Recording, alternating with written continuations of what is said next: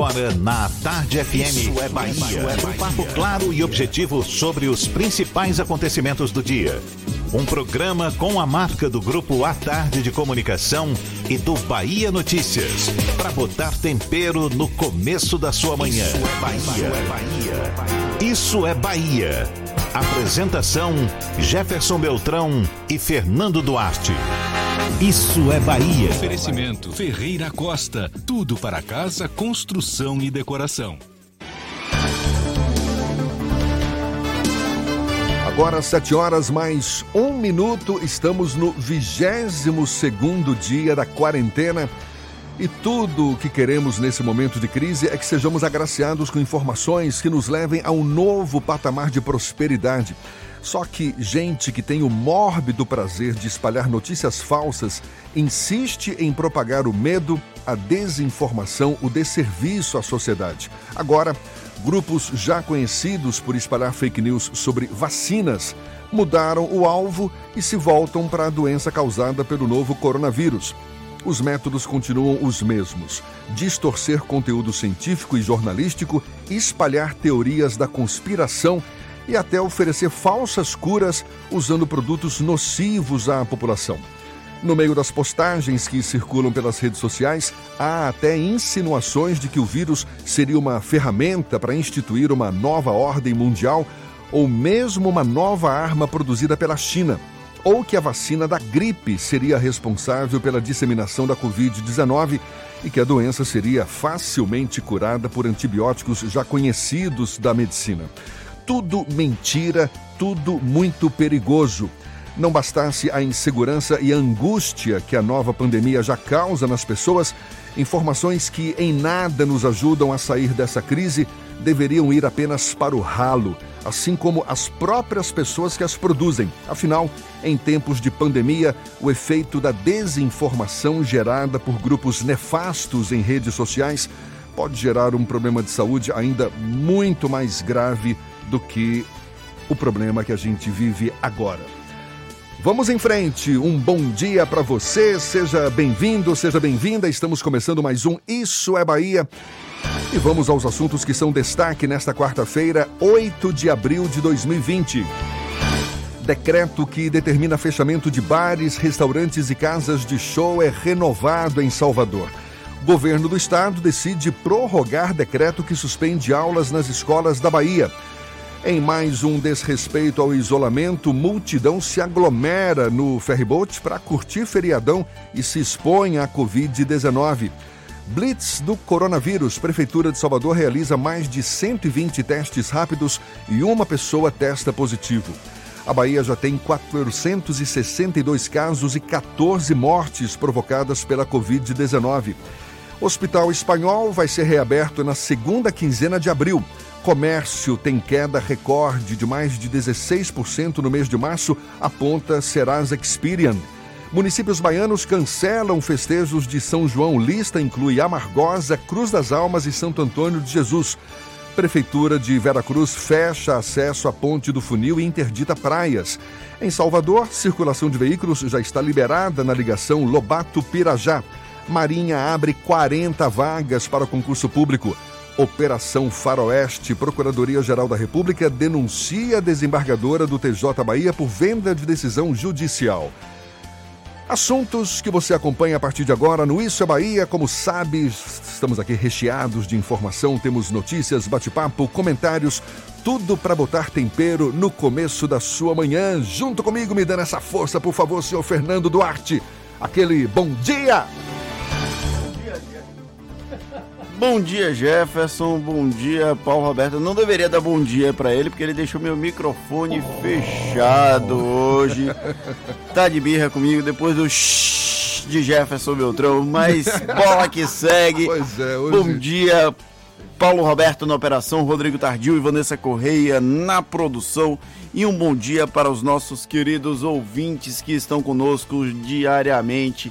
Os profissionais de saúde, motoristas de táxi, de Uber, de 99 táxi, de 99 pop, de ônibus, todo mundo que está acompanhando isso é Bahia, também quem está na quarentena, cumprindo o isolamento social, aquele pessoal que está tomando aquele cafezinho que oh, o cheiro bate aqui.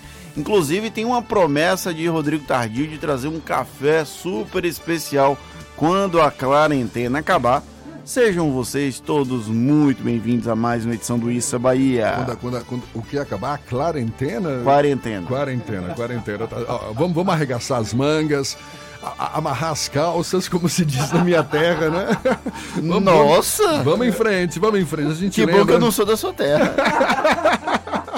Olha, a gente lembra, temos aqui nossas redes sociais, não tem para onde você fugir não, hein? Você nos acompanha pelas nossas redes sociais, tem o nosso aplicativo pela internet, já sabe, é só acessar a tardefm.com.br. Pode também nos assistir, ó, nós aqui no YouTube. É o nosso canal pelo YouTube, se preferir pelo Portal à Tarde. E claro, participar, por favor, marque sua presença. Temos aqui nossos canais de comunicação à sua disposição, seu Fernando, por favor. WhatsApp no 71993111010 e também no YouTube. Mande a sua mensagem e interaja conosco aqui no estúdio. Tudo isso e muito mais a partir de agora para você.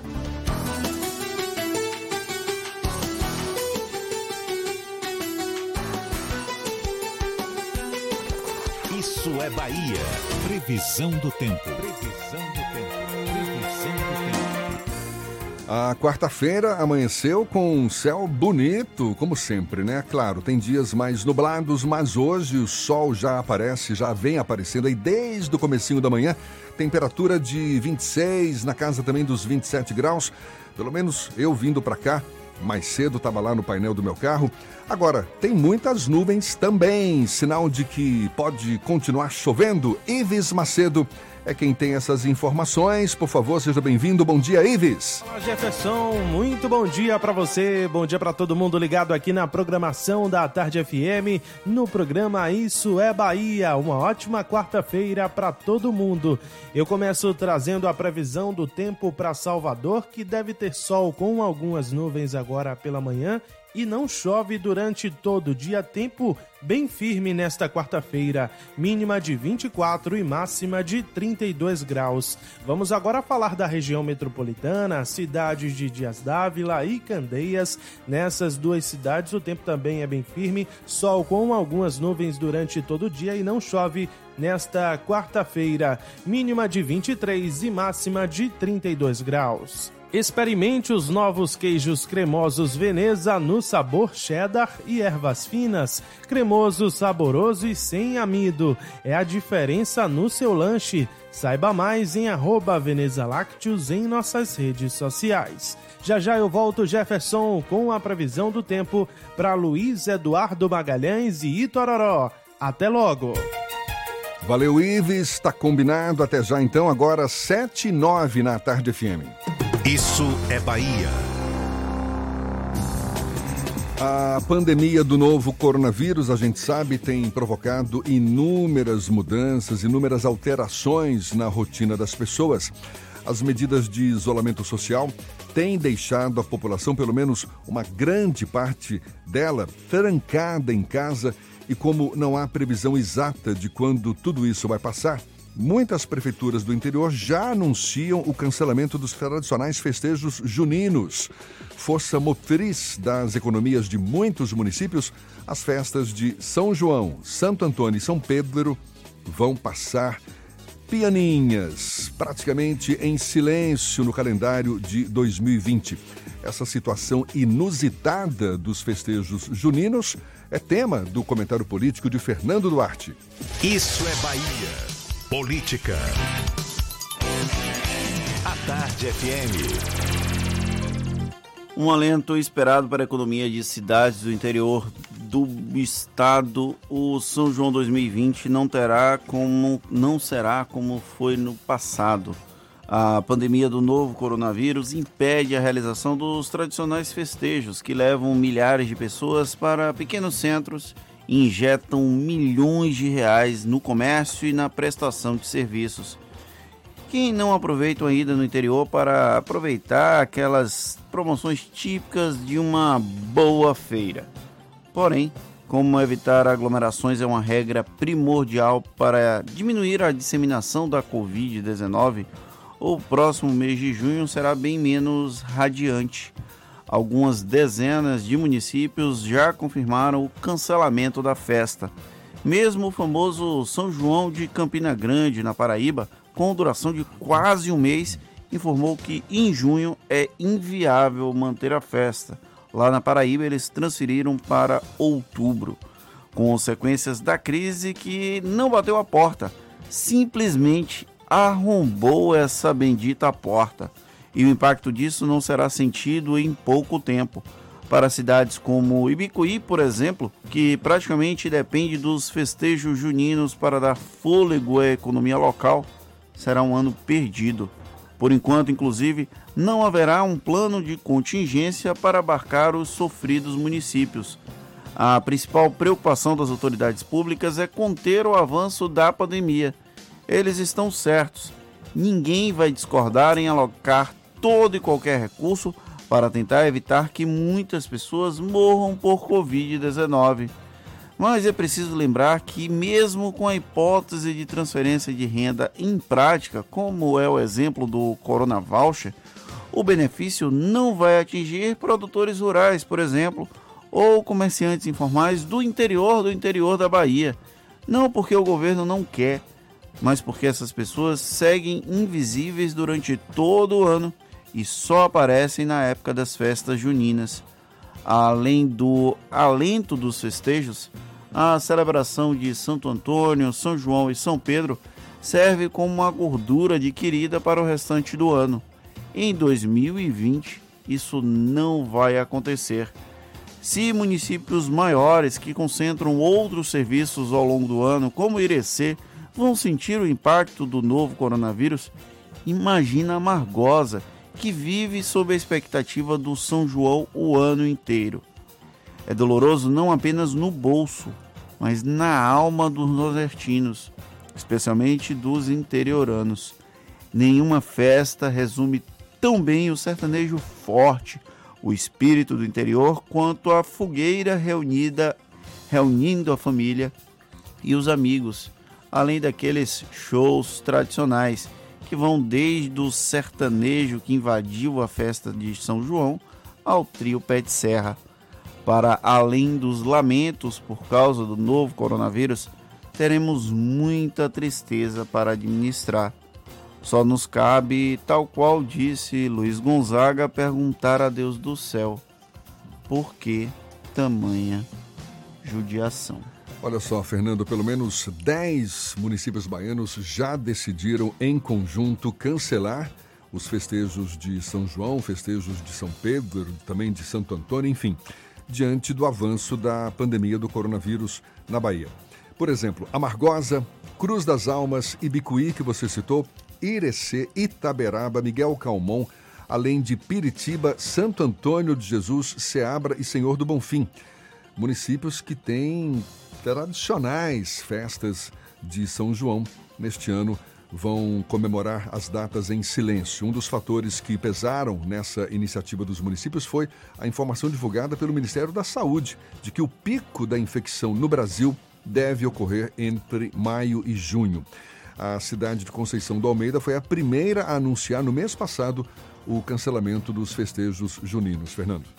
Infelizmente, isso vai acontecer com quase todas as cidades daqui da Bahia, do Nordeste, que tem festa, porque não dá para fazer o festejo junino com a pandemia batendo a porta, a pandemia invadindo as nossas casas. Infelizmente, isso é uma coisa que nós não temos um controle e até lá, até o mês de junho, vamos lamentar muito.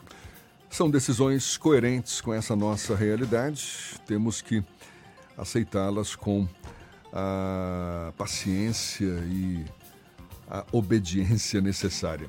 Agora são 7h15 e a Bahia já contabiliza 462 casos confirmados e 14 mortos pelo novo coronavírus.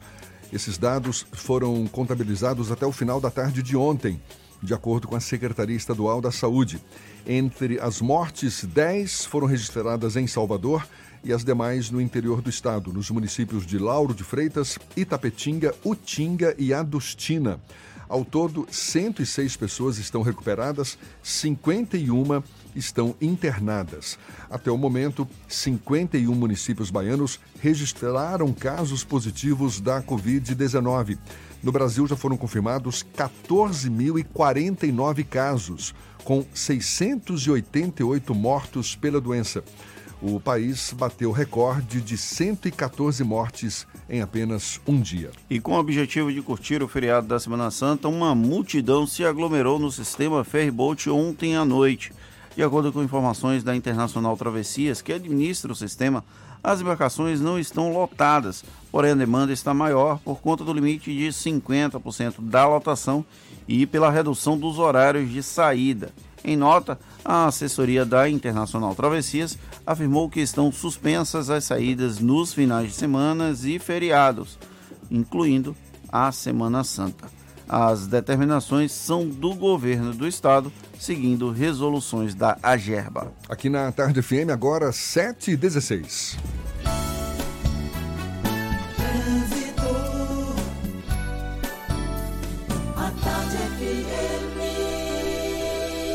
Oferecimento Bahia VIP Veículos, seminovos com entrada a partir de um real. Avenida Barros Reis Retiro. Monobloco, Auto Center de portas abertas com serviço. Muita gente já circulando de carro por aí. Tem também, claro, quem vai pegar o carro já já. Cláudia Menezes é quem tem as informações para facilitar a vida dos motoristas. Bom dia, seja bem-vinda, Cláudia dia para você, Jefferson. Bom dia também para toda a turma do Isso é Bahia. Começo com informações da Garibaldi, que flui normalmente em direção ao centro da capital. Agora vale alertar que os semáforos da Praça Lorde Cochrane, na Garibaldi, estão desligados. A ladeira da Água Brusca, lá no centro, aí continua com lentidão no trecho de acesso à região da Cidade Baixa. A Jequitaia também segue carregada agora no trecho de Água de Meninos. Fique em casa e faça os cursos online da ENS com 30% de desconto. Acesse ens.edu.br e turbine sua carreira. ENS, a sua escola de negócios e seguros. Volto com você, Jefferson. Valeu, Cláudia. Tarde FM de carona com quem ouve e gosta. Olha, o Hospital Espanhol vai ser reaberto na segunda quinzena de abril. A gente tem os detalhes já já para você. E a Blitz do coronavírus. Prefeitura de Salvador realiza mais de 120 testes rápidos com motoristas. Uma pessoa testou positivo. Detalhes também já já para você. Agora, 7 e 18 na Tarde FM. Você está ouvindo Isso é Bahia.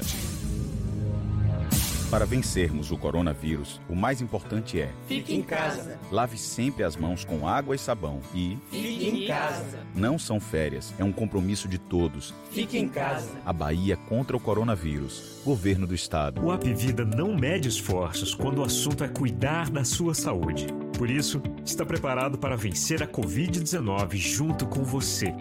Por isso, em breve, você contará com um novo hospital em Lauro de Freitas, uma moderna estrutura para atender urgência e emergência adulto, pediátrica e obstétrica 24 horas, com leitos de UTI adulto, neonatal e pediátrico. Tudo para acolher você da melhor forma e juntos vencermos a Covid-19. Apvida, todos por todos. Para vencermos o coronavírus, o mais importante é: fique em casa. Lave sempre as mãos com água e sabão e fique em casa. Não são férias, é um compromisso de todos. Fique em casa. A Bahia contra o coronavírus. Governo do Estado. Você sabia que na Monobloco toda a energia elétrica utilizada para consertar o seu carro é captada de placas solares? E que o óleo trocado do seu carro vai para reciclagem para ser refinado novamente? E que na Monobloco os pneus velhos deixados pelos clientes podem virar chachim, cadeira e até asfalto? Não sabia? Então se ligue. Monobloco faz tudo de mecânica e tem o pneu mais barato da Bahia. Água de Meninos, Lauro de Freitas e Abrantes. 0800 111 7080. Para vencermos o coronavírus, o mais importante é: Fique em casa. lave sempre as mãos com água e sabão e Fique em casa. não são férias, é um compromisso de todos. Fique em casa. A Bahia contra o coronavírus. Governo do Estado. Monobloco, o pneu mais barato da Bahia. 0800 111 7080 e a hora certa. Agora, 7h20, a Tarde FM, quem ouve gosta. Você sabia que na Monobloco os pneus velhos deixados pelos clientes podem virar chachim, cadeira e até asfalto? E que a Monobloco apoia o esporte amador e a cultura? E que também na Monobloco uma parte do lucro do serviço do seu carro você pode direcionar para algumas instituições beneficentes? Não sabia? Então se ligue. Monobloco faz tudo de mecânica e tem o pneu mais barato da Bahia. Água de Meninos, Lauro de Freitas e Abrantes. 0800 111 7080. Voltamos a apresentar Isso é Bahia. Um papo claro e objetivo sobre os acontecimentos mais importantes do dia. 7h21, a gente segue juntos aqui pela Tarde FM. Temos notícias da redação do portal Bahia Notícias. Lucas Arrasa, quem está a postos. Bom dia, Lucas. Bom dia, Jefferson. Bom dia para quem nos escuta aqui na capital do estado. Uma situação preocupante para começar. Dos 51 municípios da Bahia com casos do novo coronavírus, quase 70% não possuem leitos de tratamento intensivo, as chamadas UTIs, na rede pública ou privada. Isso significa que a maioria das cidades baianas que já registraram a doença não tem estrutura para atendimento de pacientes graves da Covid-19. Apenas 17 municípios no estado concentram 2.532, aliás, 2.532 leitos de UTI. Dois terços de todos os leitos do estado estão em Salvador, são 1.872 ao todo. Mais de 50 cidades da Bahia já registraram casos da doença e os casos mais graves do interior serão destinados e realocados para Salvador. Falando nisso, a cidade de Serrinha teve o primeiro caso do novo coronavírus confirmado ontem. O paciente é um homem de 33 anos, natural da cidade e que estava em viagem ao exterior. Assim que chegou em Serrinha, ele entrou em, em contato com a vigilância para fazer o teste e ficou em isolamento. A cidade ainda registra três casos suspeitos e 28 descartados. Eu sou Lucas Arraes, falo direto da redação do Bahia Notícias para o programa Isso é Bahia. É com vocês do estúdio. Valeu, Lucas. Agora 7h22 e no primeiro dia da Blitz do coronavírus aqui em Salvador, foram realizados 124 testes rápidos no bairro da Pituba, que é o bairro com maior incidência de casos do novo coronavírus. Essa ação registrou um diagnóstico positivo para a Covid-19. É, foi de uma mulher de 31 anos que mora no Horto Florestal. O teste é feito por meio da aferição da temperatura corporal. A Blitz volta a funcionar hoje em outro ponto da cidade, não divulgado pela prefeitura. Vai ser das 8 da manhã ao meio-dia e das 2 da tarde às 5 horas. Agora, o curioso, a gente estava conversando aqui nos bastidores, o teste era feito para pessoas que estavam febris e mais de 120 pessoas estavam febris, ou seja, é uma informação, é um, é um dado muito sintomático, literalmente falando. Né? Ficamos bem assustados lá na redação. O repórter Lucas Arraes ele acompanhou os primeiros testes e aí ele disse: olha, das sete primeiras pessoas que passaram por lá, sete estavam com febre. Eu fiquei assustado, eu quase que fui para casa medir a temperatura para ver se eu também estava com febre. Muita gente com febre, tem que o... abrir o olho. Seguindo aqui, o Hospital Espanhol, localizado ali no bairro da Barra, vai ser reaberto no início da segunda quinzena de abril para atender pacientes com coronavírus. A informação foi confirmada pelo governo do estado. O espaço vai fornecer 80 leitos de UTI e 80 apartamentos, totalizando 160 leitos, além de salas de cirurgia, emergência e refeitório. A ocupação temporária do Hospital Espanhol foi solicitada pela Procuradoria-Geral do Estado e autorizada pela Justiça Federal no dia 17 de março para uso da unidade como hospital de campanha durante a crise de saúde pública. Olhe, é, em meio ao avanço do novo coronavírus, uma categoria profissional que precisa redobrar a atenção é a dos cuidadores de idosos. Não só porque eles zelam pela segurança desses que são as maiores vítimas da doença, mas também porque, claro, precisam cuidar da própria saúde para não se deixarem contaminar pelo novo vírus. A gente mergulha mais nesse assunto conversando agora com a diretora executiva da Bom Cuidar, que é uma empresa especializada no cuidado de pessoas, especialmente idosos. Cláudia Pedrosa, muito obrigado por aceitar o nosso convite. Bom dia, Cláudia. Bom dia, bom dia a todos os ouvintes. Obrigada pelo convite. Então, essa, essa pandemia, a gente sabe, provocou uma série de mudanças aí na rotina dos idosos. E para os cuidadores de idosos, Cláudia, quais as mudanças mais significativas no exercício dessa profissão?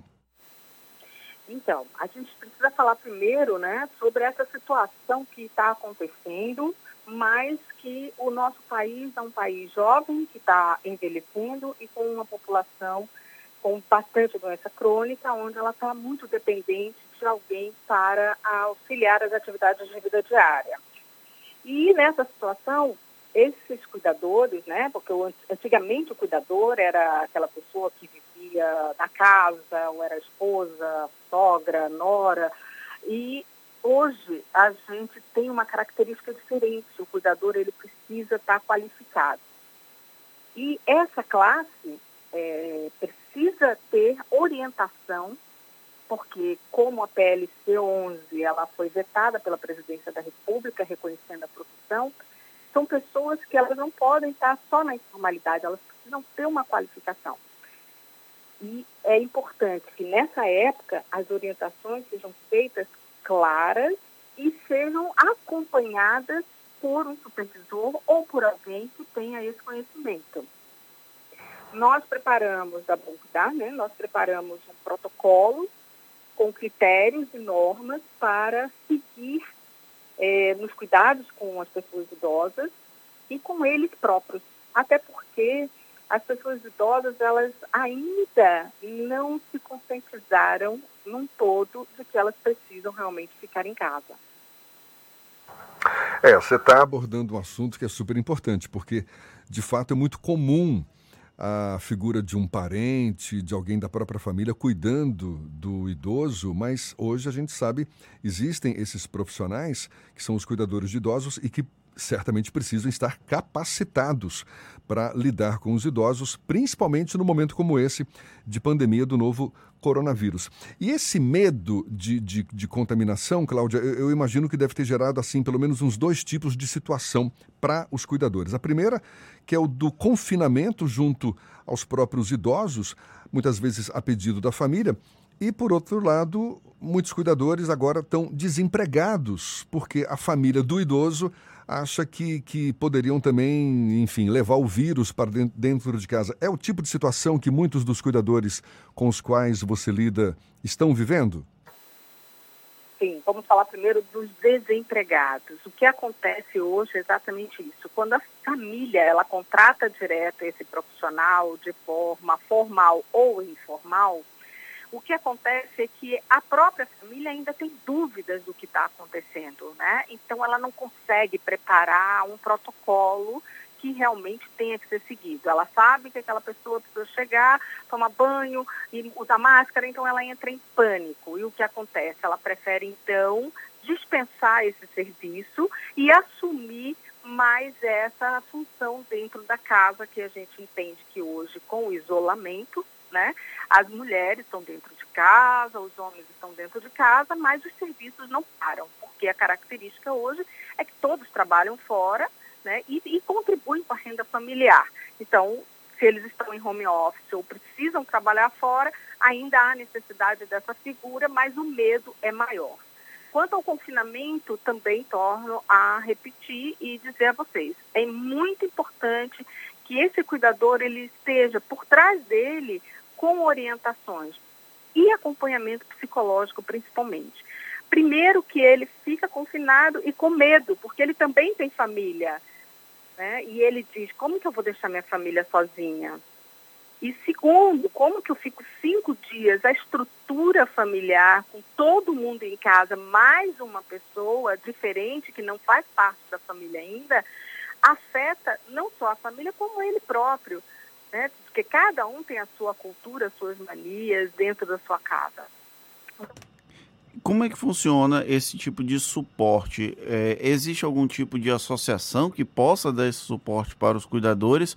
Ou eles têm que buscar por conta própria? Ou a família para que ele trabalha é obrigada a dar esse tipo de suporte psicológico? A família não é obrigada a dar, né? É, não existe uma, uma, uma ordem, uma lei que diga isso. Mas a, quando ele contrata um cuidador por uma empresa, a empresa ela tem esse suporte em sua maioria. Então nós temos, por exemplo, uma equipe de enfermagem e temos uma psicóloga dentro da empresa que acompanha diariamente essas pessoas que estão é, nas casas, né? O nosso acordo com as famílias, porque é a participação da família nesse momento é muito importante, é que o cuidador ele fica até no mínimo três dias seguidos dentro da residência, trocando o plantão é, depois com outro colega e seguindo todos os protocolos que necessita para a prevenção e contenção da disseminação da doença. A senhora acredita que o mercado de cuidadores aqui de Salvador estava preparado para lidar com essa alta demanda agora por conta do novo coronavírus, já que os cuidadores eles têm uma formação para ter cuidados de higiene, cuidados é, básicos para lidar com pessoas em situação de confinamento? Não, não estavam preparados, isso é fato. É, nós começamos na empresa a avaliar essa situação em janeiro. Né? Logo depois do carnaval, a gente já tinha quase todos os protocolos prontos, que foram, claro, né, revalidados e é, revisados durante esse tempo que as mudanças vão acontecendo. Mas o cuidador em si e algumas outras empresas, eu acredito que não, foram todos pegos de surpresa e por isso esse grande índice de pessoas hoje sem trabalho. É, pegando carona na pergunta do Fernando e com base no que você acabou de falar também, Cláudia, nessa falta de preparo dos cuidadores, dos cuidadores de idosos nesse momento de pandemia, tem havido falta de cuidadores no mercado? Porque eu penso que ao mesmo tempo deve ter havido, é, deve estar havendo hoje uma, um aumento de demanda por cuidadores de idosos. E há cuidadores suficientes ou dispostos a lidar com idosos nesse momento? Então, a sua pergunta foi ótima, porque é, existem pessoas, sim, que querem fazer os cuidados, que querem cuidar, né, mas que ainda não estão treinados e preparados para serem cuidadores. Então, esse número é grande no mercado, a gente recebe muito currículo. Né, e a demanda aumentou muito. Nós temos muitas solicitações para que cuidadores tenham a disponibilidade de ficar na residência ou mesmo em hospitais com alguns pacientes. Esse número de cuidadores que demandam para ficar em hospital, por exemplo, eles precisam ter alguma formação na área de técnico de enfermagem? Como é que funciona essa questão? Não, o cuidador ele não precisa ter formação técnica, tá? Ele precisa é, ter treinamento ou um curso de cuidador mas não é obrigatório. O Ministério da Saúde tem uma, uma regra onde, onde o cuidador ele tem que ser maior de 18 anos e tem ensino fundamental. Algo que eu particularmente é, não concordo. Eu acho que o cuidador, sim, ele tem que ter uma capacitação, uma qualificação técnica, mas não é exigido ainda por lei. E como é que funciona a parte é, quando ou, ele já tem um curso de formação de, da área de cuidadores, você é, acha que a experiência é o que vai levar em conta para que ele seja um melhor ou ele já está preparado para ir para o mercado? Não, ele não está preparado para ir para o mercado. A experiência vale sim, mas todos, no nosso caso, todos os cuidadores que entram para prestar serviço para nós, é, eles passam pelo treinamento. E Cláudia, só para a gente encerrar, como é que se dá a contratação desses cuidadores de idosos? É uma relação direta da família com o profissional ou tem que ser via empresa especializada, como no caso da Bom Cuidar? É, no nosso caso, é, a contratação é via empresa, né? Através do MEI. A gente contrata como prestador de serviço. Normalmente, as famílias, é, elas precisam ser, é, os cuidadores precisam ser contratados por CLT. Ou na informalidade, que a gente sabe que, infelizmente, ainda é muito grande no nosso país. Tá certo. Cláudia Pedrosa, que é diretora executiva da Bom Cuidar, empresa especializada no cuidado de pessoas, especialmente de idosos. Muito obrigado pelos seus esclarecimentos e um bom dia. Bom dia, obrigada a vocês pela oportunidade. A gente lembra esse papo todo vai estar disponível mais tarde nas nossas plataformas no YouTube, no Spotify, no iTunes e no Deezer. Vá lá, dê a sua curtida para a gente ficar cada vez mais ligados. Agora, 25 para as 8 na tarde FM.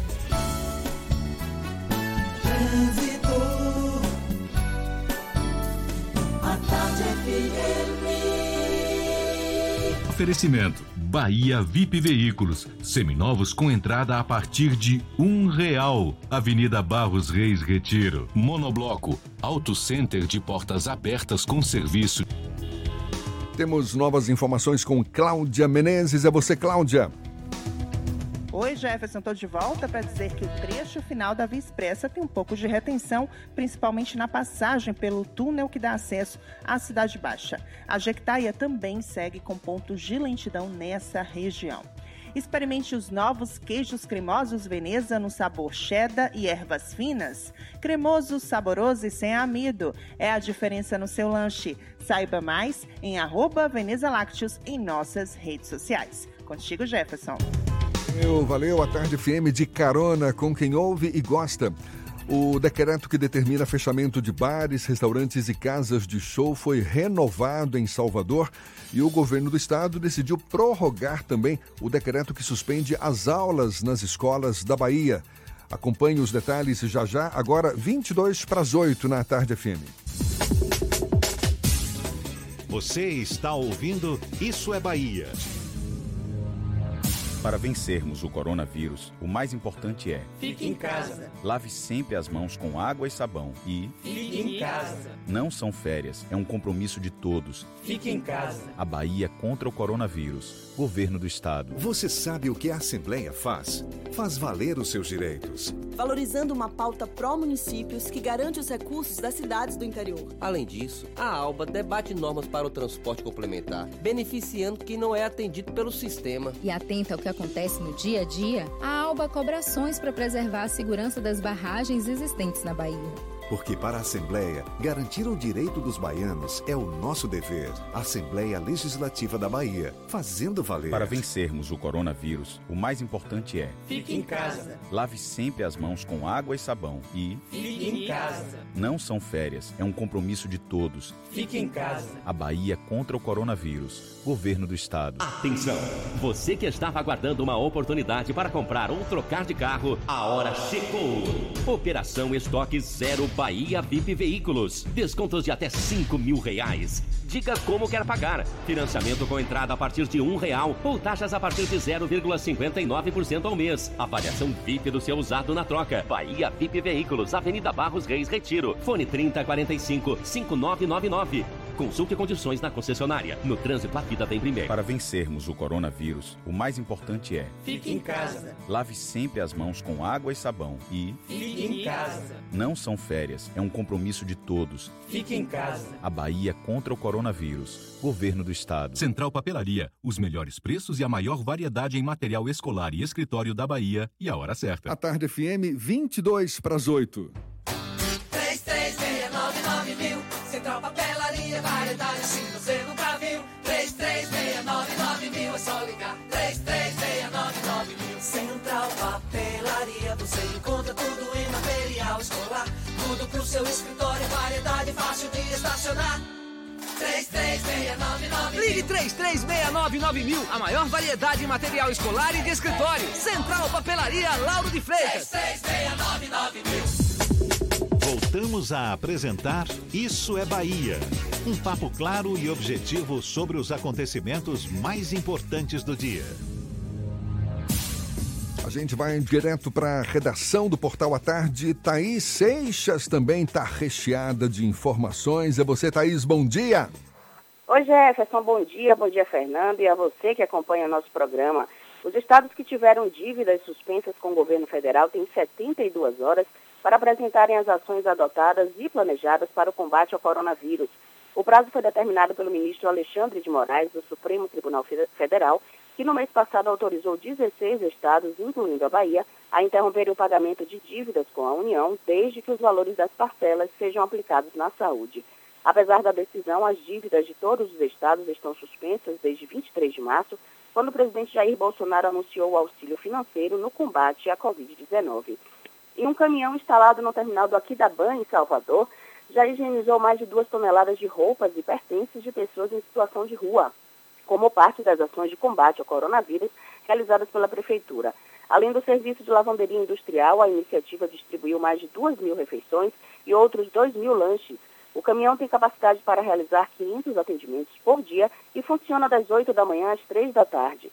Quem tem acesso aos serviços também passa por acompanhamento psicossocial e orientações sobre higienização. Essas e outras notícias você confere no portal atardeatarde.com.br. É com você, Jefferson.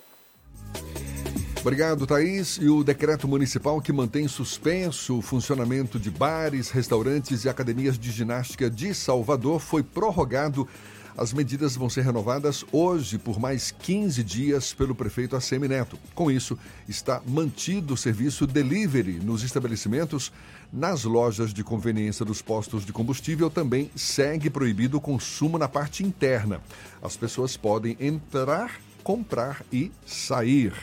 Entre outras medidas do decreto mantidas estão proibição de qualquer atividade sonora nas ruas para evitar as aglomerações, fechamento de mercados municipais que não vendam produtos de primeira necessidade, suspensão do pagamento da Zona Azul, suspensão de atividades em casas de shows, espetáculos, casas de eventos, clínicas de estética e salões de beleza. Além disso, os mercados municipais que estão temporariamente com as portas fechadas são os de Itapuã, Cajazeiras, Bonfim, Liberdade e também o Mercado das Flores, no Largo 2 de Julho. E atenção, você motorista, já está liberado para o tráfego de veículos a ligação Lobato-Pirajá depois de concluídas as intervenções. Composta por quatro túneis e seis viadutos, esta etapa da linha azul que liga a Orla Atlântica à Orla do subúrbio ferroviário contou com investimento de 245 milhões de reais. De acordo com o governo do estado, o novo acesso encurta a distância entre toda a região do subúrbio, a BR-324 e a estação Pirajá. A ligação Lobato-Pirajá começa pela Avenida Pinto de Aguiar e segue por 12 quilômetros, passando pela Avenida Gal Costa. Maravilha! E que tal apoiar o trabalho dos profissionais de saúde que atuam no atendimento aos pacientes diagnosticados com o novo coronavírus? Esse é o objetivo da campanha Proteja Quem Protege, lançada pela Sociedade de Pneumologia da Bahia.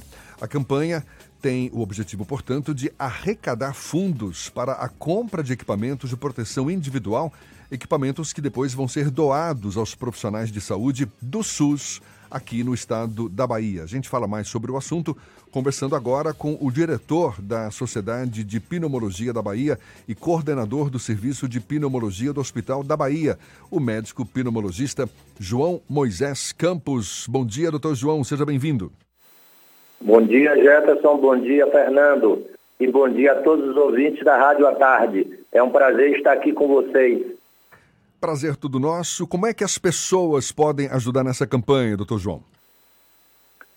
Olha, meu amigo, nós, a Sociedade de Pneumologia da Bahia, lançou a campanha para a doação de equipamentos de proteção para os profissionais de saúde na luta contra o Covid, com o objetivo de apoiar o trabalho dos profissionais de saúde que vão atuar no atendimento aos pacientes diagnosticados com coronavírus a sociedade lança a campanha Proteja quem protege.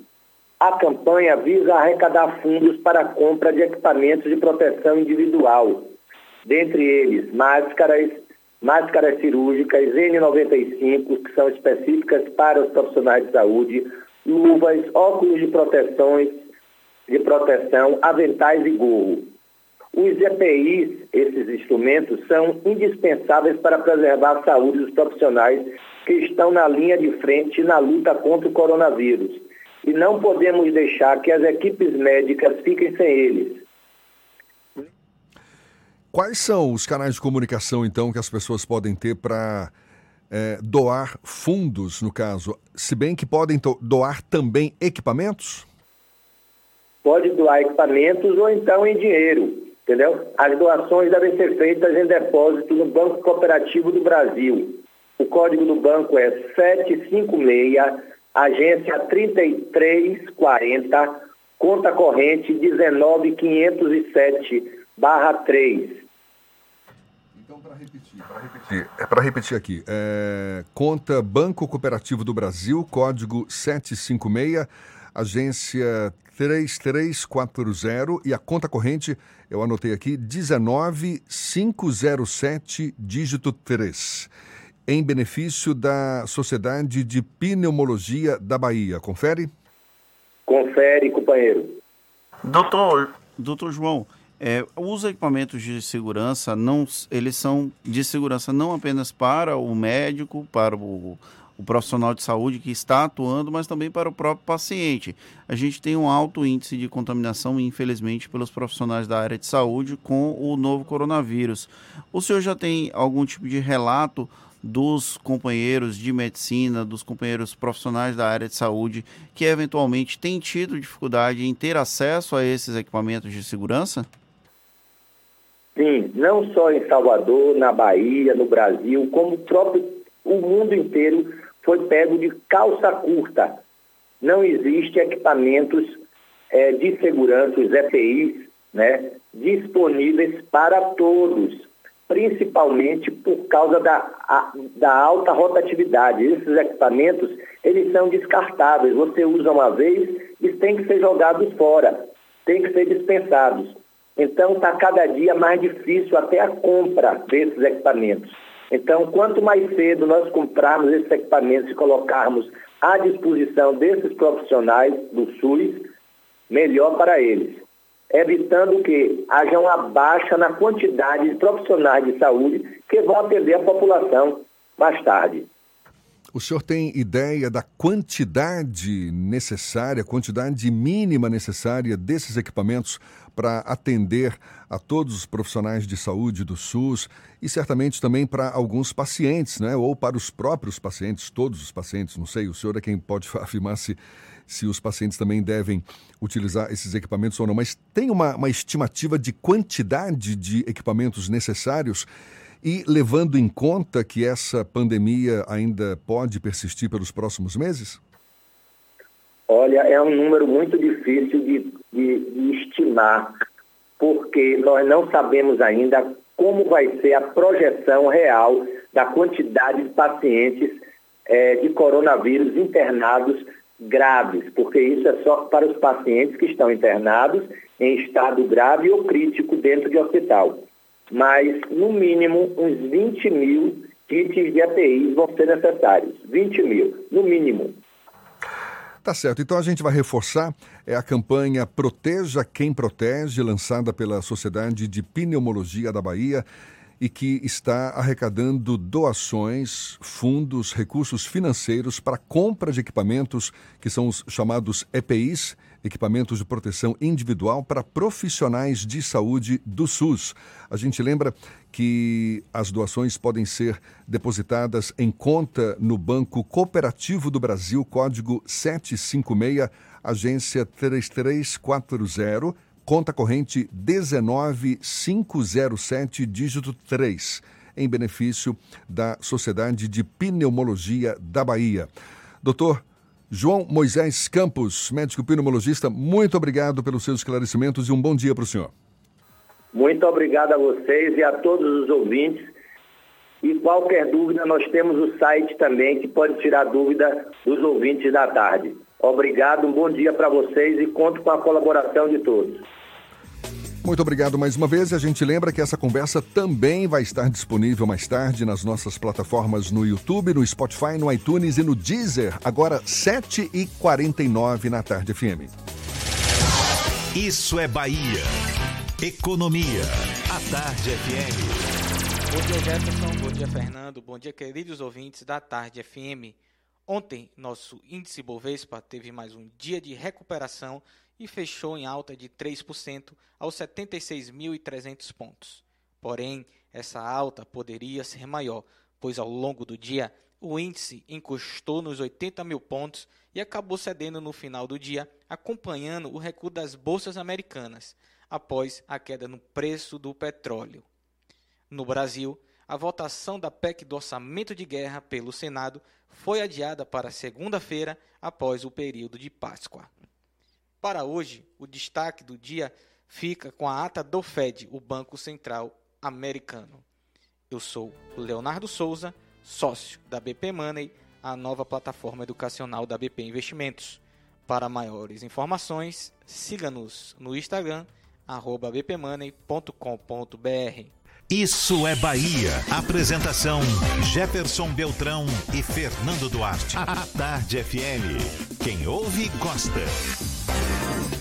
A Apvida vai encerrar hoje as inscrições para a seleção temporária de enfermeiros e técnicos de enfermagem em diversas regiões da Bahia. O processo seletivo conta com mais de 500 vagas pelo país. Os interessados devem acessar o site da Apvida para se inscrever pela internet. O candidato deve selecionar o e-mail da cidade que deseja enviar. Peraí, como é que é? O candidato deve selecionar o e-mail da cidade que deseja enviar o currículo. É porque pode ser Salvador, pode ser Fortaleza, e aí ele vai selecionar o e-mail específico para onde ele quer direcionar o currículo. Exatamente. Para cada uma dessas localidades tem um e-mail específico e na descrição do e-mail é importante informar o nome da vaga para a qual deseja concorrer. E a Marinha do Brasil divulgou a abertura de inscrições para o concurso público de admissão ao curso de formação de sargentos músicos do Corpo de Fuzileiros Navais para 2021. As inscrições estão abertas até o próximo dia 29 de abril, com 40 vagas. O cadastro pode ser realizado no próprio site da Marinha, onde também pode ser encontrado o edital com as informações completas, ou também no grupamento de fuzileiros navais de Salvador, que fica ali na Avenida da França, no Comércio. A taxa de inscrição é de 74 reais.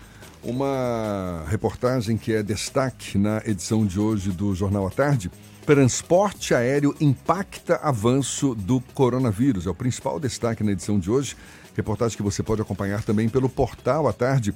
Olha só que curioso, a diferença no avanço da pandemia do novo coronavírus entre os países atingidos pela doença não está ligada a questões climáticas nem socioeconômicas ou geográficas, mas ao transporte aéreo.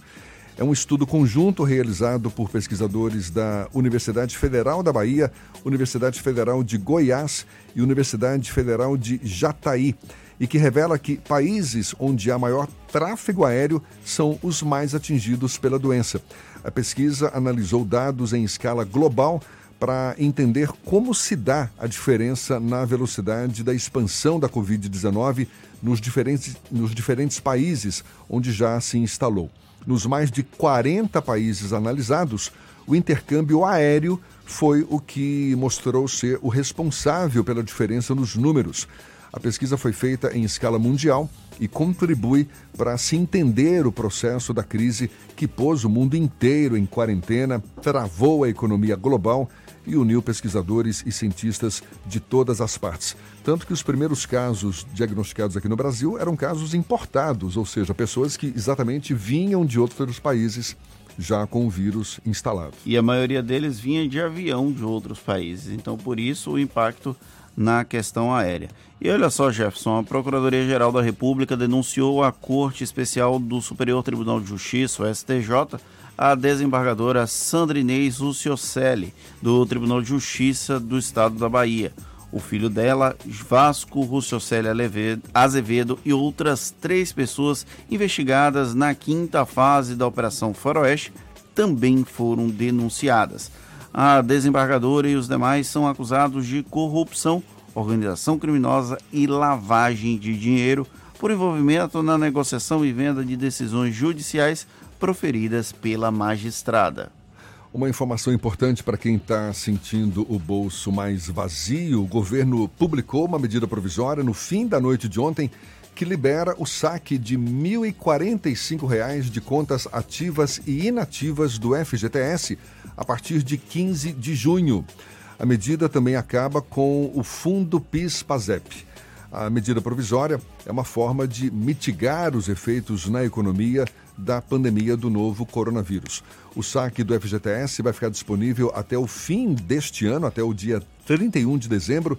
Quem tem mais de uma conta no FGTS terá um limite de R$ 1.045 para sacar.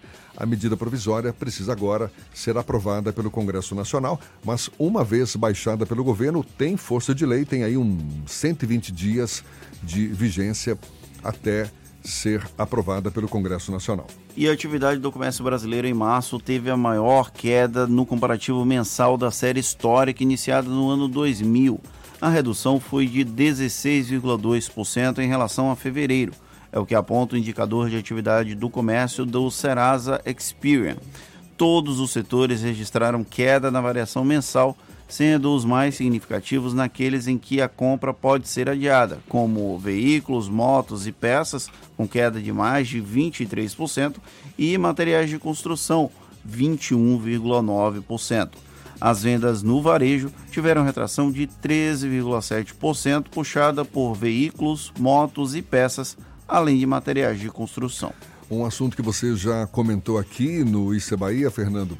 E agora, decisão judicial. O juiz Itagiba Cata Preta da Justiça Federal em Brasília autorizou que recursos públicos destinados a partidos políticos sejam aplicados no combate ao novo coronavírus. Cabe recurso contra essa decisão.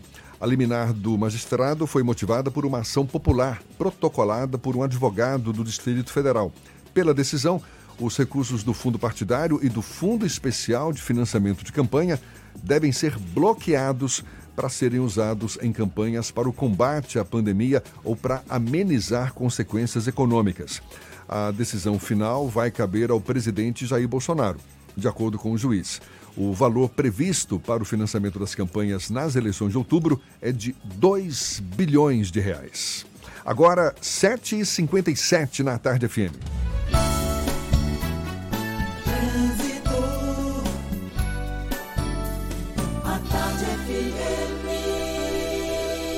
Oferecimento Bahia VIP Veículos, seminovos com entrada a partir de um real. Avenida Barros Reis Retiro. Monobloco, Auto Center de portas abertas com serviço. Novas informações com Cláudia Menezes. É você, Cláudia. Jefferson, e o trânsito piorou bastante na Via Expressa em direção à Cidade Baixa agora, viu? O trecho final de acesso a Jequitá está bem carregado desde a caixa d'água. A Bonocô é a melhor opção para seguir para essa região. E no entorno da Arena Fonte Nova, a movimentação é grande por causa do posto de vacinação em sistema drive-thru. Há uma longa fila de veículos por lá. Fique em casa e faça os cursos online da ENS com 30% de desconto. Acesse ens.edu.br e turbine sua carreira. ENS, a sua escola de negócios e seguros. Volto com você, Jefferson. Valeu, Cláudia. A Tarde FM de carona com quem ouve e gosta. Intervalo e a gente volta já já para falar para toda a Bahia, 7h58 na Tarde FM. Você está ouvindo Isso é Bahia. Para vencermos o coronavírus, o mais importante é: fique em casa. Lave sempre as mãos com água e sabão e fique em casa. Não são férias, é um compromisso de todos. Fique em casa. A Bahia contra o coronavírus. Governo do Estado. Você sabe o que a Assembleia faz? Faz valer os seus direitos. Lutando para evitar a saída da Petrobras e manter empregos e investimentos no Estado. Também cria políticas que valorizam as mulheres, os negros, o público LGBT e a oferta de uma educação de qualidade para indígenas. E ainda dão prioridade de matrícula em escolas públicas às crianças filhas de vítimas de violência doméstica. Porque para a Assembleia, garantir o direito dos baianos é o nosso dever. Assembleia Legislativa da Bahia, fazendo valer. Para vencermos o coronavírus, o mais importante é: fique em casa. Lave sempre as mãos com água e sabão e fique em casa. Não são férias, é um compromisso de todos. Fique em casa. A Bahia contra o coronavírus. Governo do Estado. Rapaz, esse coronavírus está barril. Todo mundo tem que ficar quietinho em casa para esse coronavírus ir logo embora. E se você precisar sair de casa para alguma coisa, é para cumprimentar os outros assim, ó, de longe. Nada de aperto de mão nem de abraço. Então já sabe, Vamos assistir de camarote esse coronavírus se picar. Esse turista a gente não quer aqui não, pai. Pode ir embora, que a nossa parte a gente está fazendo. Se pique, Corona. Uma campanha da Câmara Municipal de Salvador. Para vencermos o coronavírus, o mais importante é... Fique em casa. Lave sempre as mãos com água e sabão e... Fique em casa. Não são férias, é um compromisso de todos. Fique em casa. A Bahia contra o coronavírus. Governo do Estado.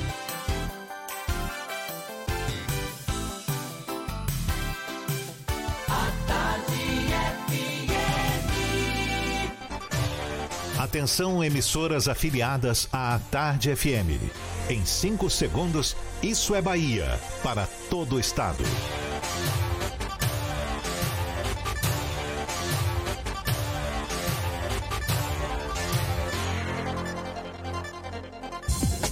No ar, isso é Bahia. Informação com a marca do Grupo A Tarde e do Bahia Notícias. Política, segurança, saúde, cidadania. Isso é Bahia. Apresentação: Jefferson Beltrão e Fernando Duarte. A Tarde FM. Quem ouve, gosta. Que maravilha! Salve, salve! Bom dia! Seja bem-vindo, seja bem-vinda! A partir de agora, Isso é Bahia em rede com emissoras de todas as regiões do estado. E vamos aos assuntos que são destaque nesta quarta-feira, 8 de abril de 2020. Decreto que determina fechamento de bares, restaurantes e casas de show é renovado em Salvador. Governo também decide prorrogar decreto que suspende aulas nas escolas da Bahia. Blitz do coronavírus. Prefeitura de Salvador realiza mais de 120 testes rápidos uma pessoa testou positivo. A Bahia já tem 462 casos e 14 mortes provocadas pela Covid-19. Hospital Espanhol vai ser reaberto na segunda quinzena de abril na capital baiana. Comércio tem queda recorde de mais de 16% no mês de março, segundo Serasa Experian. Municípios baianos cancelam festejos de São João. Lista inclui Amargosa, Cruz das Almas e Santo Antônio de Jesus. Prefeitura de Vera Cruz fecha acesso à Ponte do Funil e interdita praias. Marinha abre 40 vagas para concurso público. Operação Faroeste.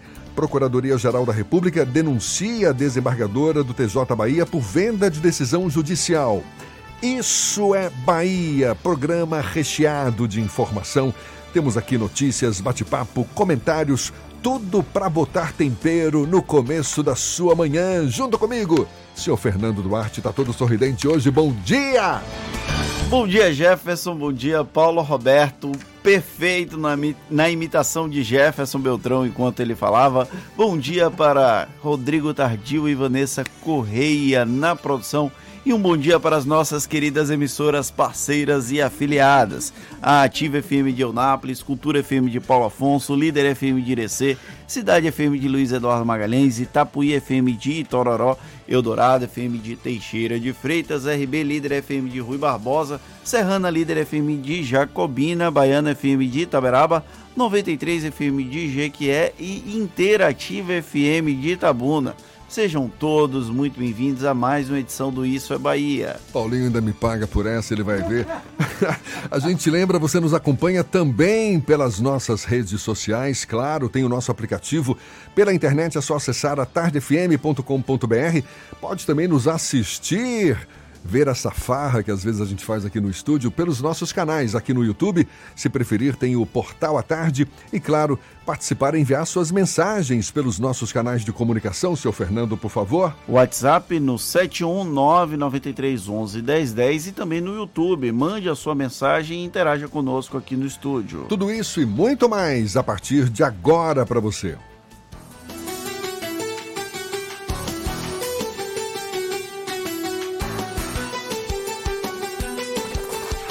É Bahia.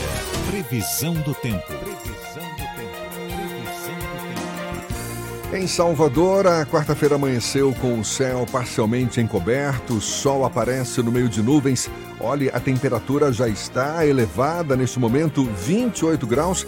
Existe possibilidade de chuva, mas o sol prevalece nesta quarta-feira. Vai estar no meio de nuvens, isso Ibis Macedo já nos antecipou na primeira hora. Agora ele fala da previsão para o restante do estado, para o interior da Bahia. É você, Ibis! Nessa então, Jefferson. Bom dia novamente para você, bom dia para toda a turma do programa Isso é Bahia, principalmente você do interior do estado que já chega com a gente. Muito obrigado pela sua audiência. Vamos então para a segunda parte da previsão do tempo, falando do interior do estado, trazendo informações e a previsão para Luiz Eduardo Magalhães e Itororó.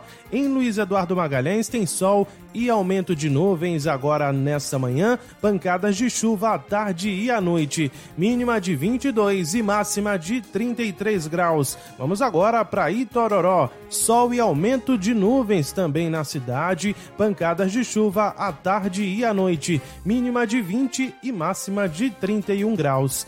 Experimente os novos queijos cremosos Veneza no sabor cheddar e ervas finas. Cremoso, saboroso e sem amido. É a diferença no seu lanche. Saiba mais em arroba Veneza Lácteos em nossas redes sociais. Uma ótima quarta-feira para você, Jefferson, para toda a turma do Isso é Bahia. Eu volto amanhã com mais informações da previsão do tempo.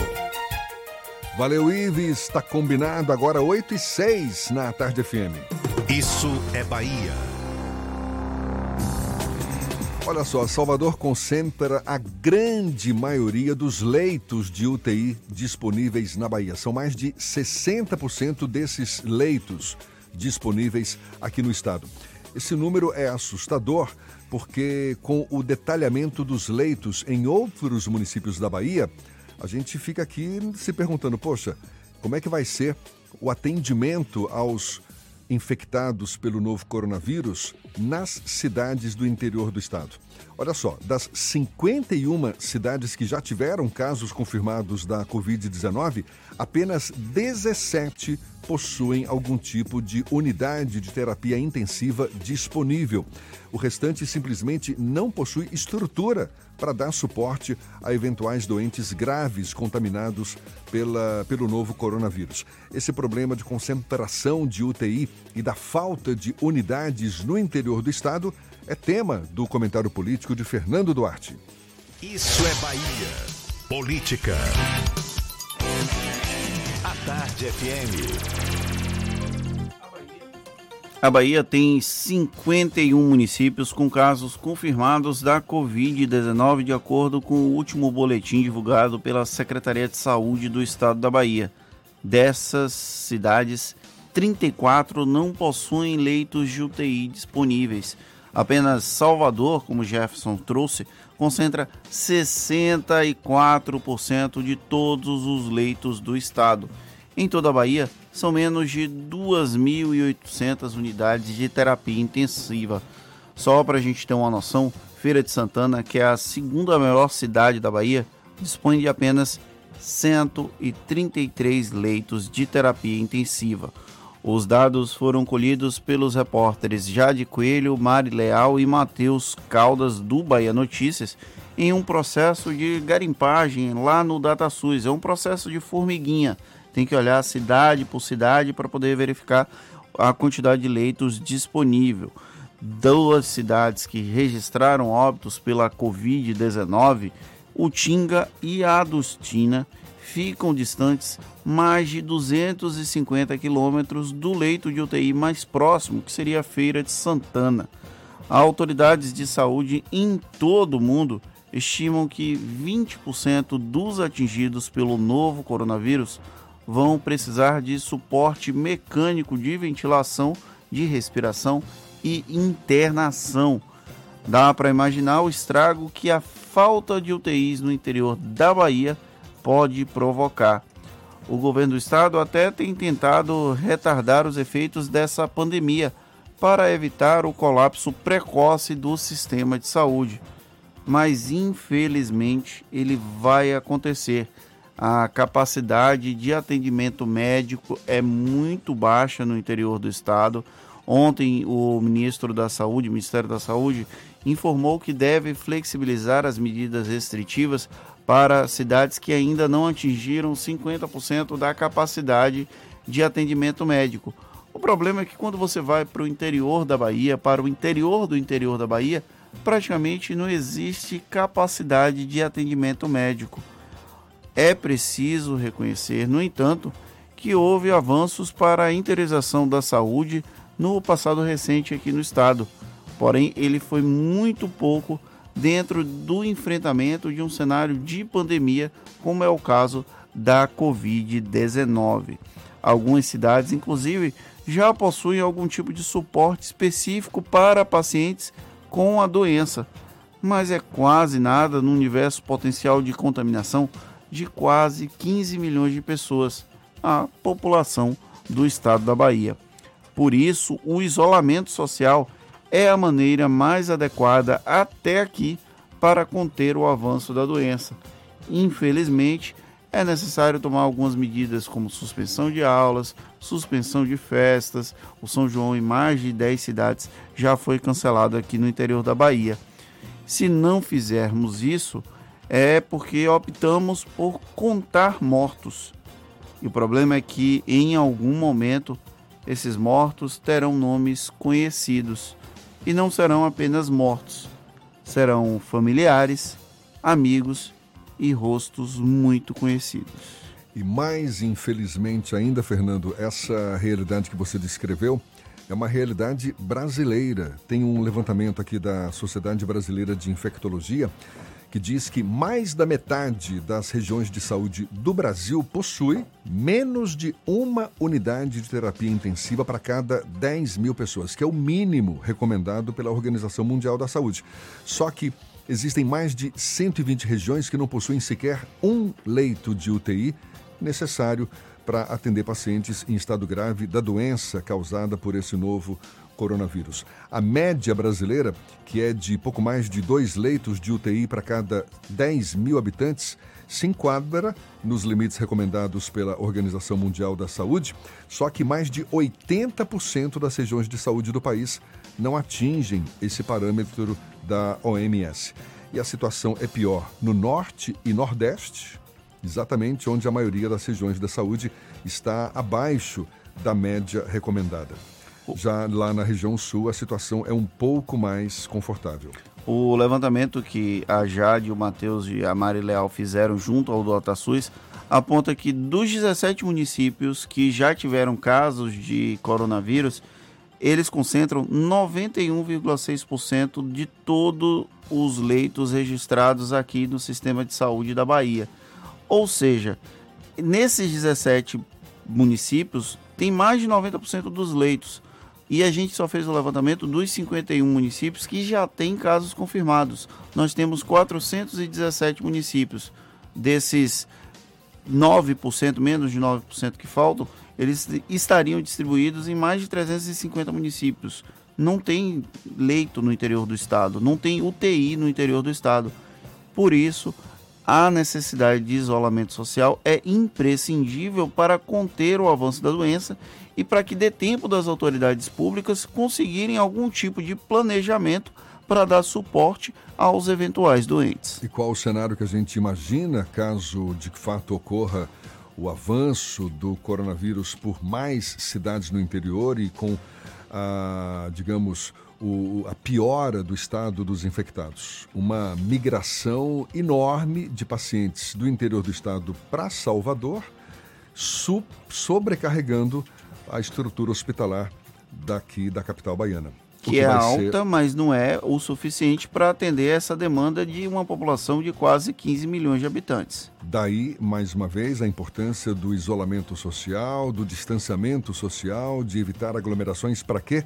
Para diminuir a velocidade de propagação desse vírus e evitar esse pico muito grande, muito alto, capaz de comprometer a estrutura dos hospitais nessa época de pandemia. Agora, 8 e 14, temos notícias da redação do portal Bahia Notícias com Lucas Arras. É você, Lucas. Bom dia, Jefferson. Bom dia para quem nos escuta em todo o estado. A Bahia prorrogou o pagamento de ICMS, o Imposto sobre Circulação de Mercadorias e Serviços para pequenas empresas. O decreto assinado pelo governador Rui Costa ajusta os tributos estaduais à prorrogação de pagamento anunciada pelo governo federal. Com as mudanças, os microempreendedores individuais ganharam um prazo de seis meses para o pagamento dos tributos estaduais no Simples Nacional. Já as microempresas e empresas de pequeno porte terão três meses para pagarem as taxas a partir agora de- do mês de março. E o presidente do Tribunal de Justiça da Bahia, o Lorival Trindade, negou um pedido do governo do estado para a suspensão da liminar que obrigava o governo estadual a fornecer merenda para os alunos da rede estadual durante a crise e pandemia do coronavírus. A ação foi movida inicialmente pela Defensoria Pública da Bahia. A decisão fixa uma multa diária de 100 mil reais caso o governo continue descumprindo a determinação de distribuição de alimentos. O governador Rui Costa já se pronunciou contra a medida, pois acredita que os custos logísticos de operação da distribuição dessas merendas não iam ser muito é, eficientes, iam ser muito caros. Eu sou Lucas Arraes, falo direto da redação do Bahia Notícias para o programa Isso é Bahia. É com vocês aí do estúdio. Valeu, Lucas. Valeu, valeu. Muito obrigado. Agora são 8 e 15 Mais cedo a gente falou que a Prefeitura de Salvador havia prorrogado o decreto que proíbe o funcionamento de bares, restaurantes, casas de shows, casas de espetáculos. E o governo do estado também decidiu prorrogar o decreto que suspende as aulas nas escolas da Bahia. A medida que suspende as aulas tanto de escolas públicas quanto privadas por causa da pandemia do novo coronavírus foi prorrogada. As atividades estão suspensas desde o dia 19 de março, mediante um decreto com validade de 30 dias. O governador Rui Costa afirmou durante o programa dele, o programa Papo Correria, que ainda não está no momento de abertura ou de reabertura das escolas. Por enquanto, as instituições de ensino devem aguardar que o novo decreto seja publicado para saber por quanto tempo vão permanecer fechadas. E olha só, o município de Vera Cruz anunciou ontem a interdição da Ponte do Funil e a interdição de praias. Para evitar a aglomeração durante o feriado da Semana Santa, o prefeito Marcos Vinícius Marques Gil decretou restrição no fluxo de veículos na Ponte do Funil, que só vai poder ser acessada por moradores, pessoas que estejam se deslocando em serviço, veículos de abastecimento de suprimentos em geral e casos específicos de saúde. A Ponte do Funil, oficialmente batizada de Ponte João das Botas, liga a ilha de Itaparica às cidades baianas através da BA 001. Além disso, as praias do município também vão ser interditadas. É, por mais que continue havendo medidas, não é, para evitar aglomeração, para fazer com que as pessoas fiquem em casa, a gente comentou mais cedo também que muita gente já de olho nesse feriadão da Semana Santa acabou se aglomerando lá no sistema Ferryboat. Isso foi ontem à noite, ou seja, colocando em risco muitas pessoas ali por conta dessa pandemia, esse risco de contaminação. Ou seja, mesmo com as recomendações, muita gente ainda não parece que não caiu a ficha, continua evitando, é, continua se aglomerando com outras pessoas, o que só complica a situação. Agora, 8 e 18 a gente começa o nosso giro pelo interior do estado. Vamos para Jacobina. É Maurício Dias, da Serrana Líder FM, quem fala conosco. Bom dia, Maurício. Bom dia, Jefferson, Fernando e todos que acompanham o Isso é Bahia desta quarta-feira.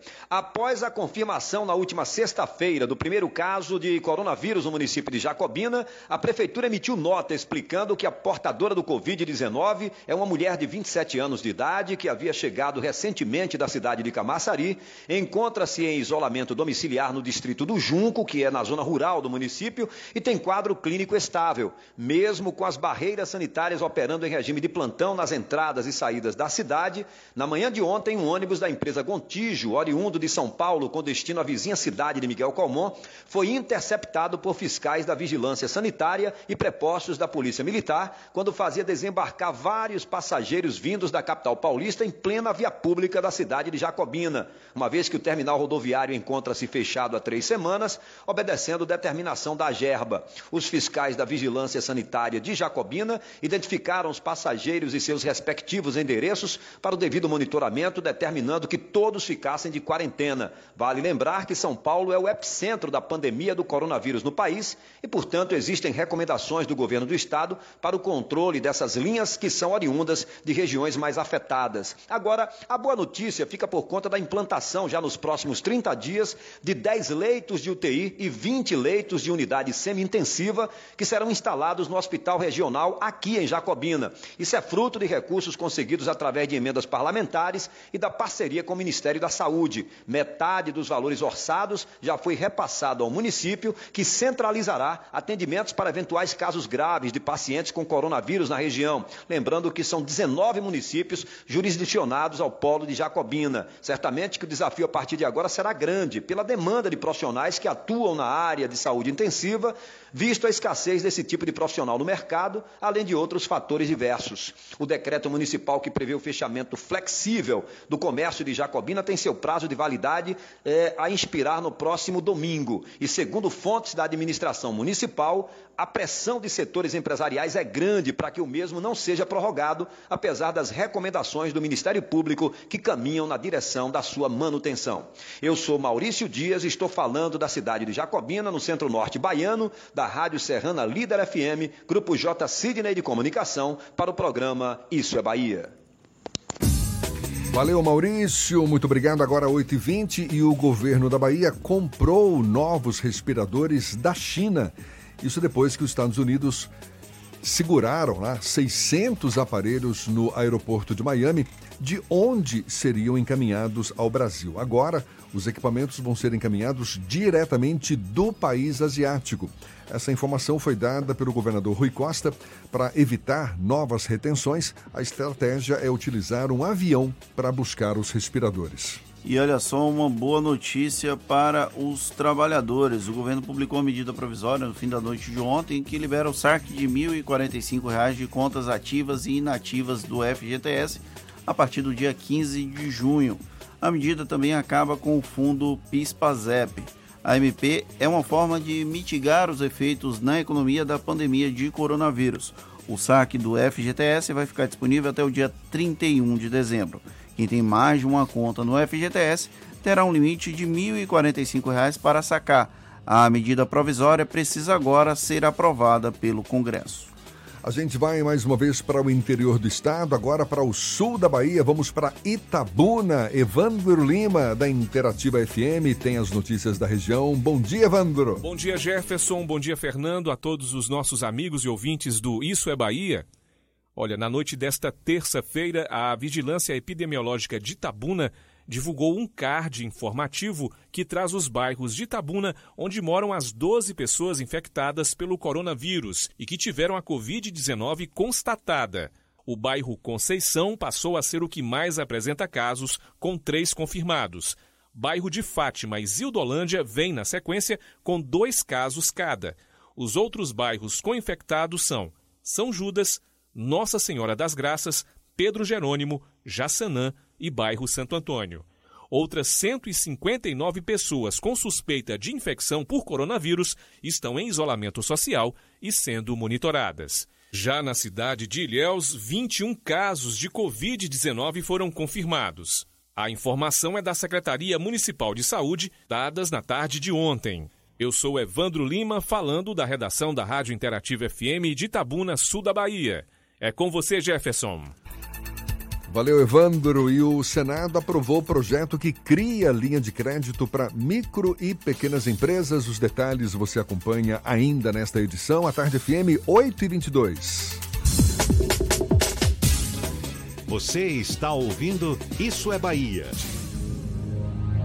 Para vencermos o coronavírus, o mais importante é: Fique em casa. lave sempre as mãos com água e sabão e Fique em casa. não são férias, é um compromisso de todos. Fique em casa. A Bahia contra o coronavírus. Governo do Estado. Você sabe o que a Assembleia faz? Faz valer os seus direitos. Valorizando uma pauta pró-municípios que garante os recursos das cidades do interior. Além disso, a ALBA debate normas para o transporte complementar, beneficiando quem não é atendido pelo sistema. E atenta ao que acontece no dia a dia, a ALBA cobra ações para preservar a segurança das barragens existentes na Bahia. Porque para a Assembleia, garantir o direito dos baianos é o nosso dever. Assembleia Legislativa da Bahia, fazendo valer. Para vencermos o coronavírus, o mais importante é: Fique em casa. lave sempre as mãos com água e sabão e Fique em casa. não são férias, é um compromisso de todos. Fique em casa. A Bahia contra o coronavírus. Governo do Estado. Ô velho, deixa eu te dar real. Quando a gente fala que é pra ficar em casa, é pra ficar em casa só você e quem já mora com você. Não adianta nada você ficar em casa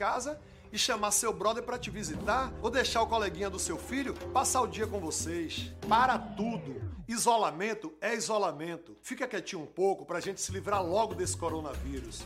Esse turista a gente não quer aqui não, pai. Vai embora, que a nossa parte a gente tá fazendo. Se pique, Corona. Uma campanha da Câmara Municipal de Salvador. Para vencermos o coronavírus, o mais importante é: Fique em casa. lave sempre as mãos com água e sabão e Fique em casa. não são férias, é um compromisso de todos. Fique em casa. A Bahia contra o coronavírus. Governo do Estado. A Tarde FM.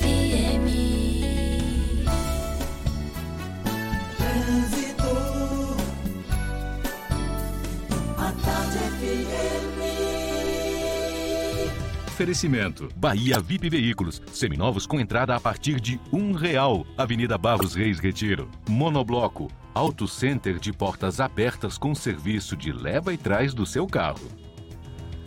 Agora 8h25 e temos novas informações com Cláudia Menezes, de olho nos motoristas. É você, Cláudia.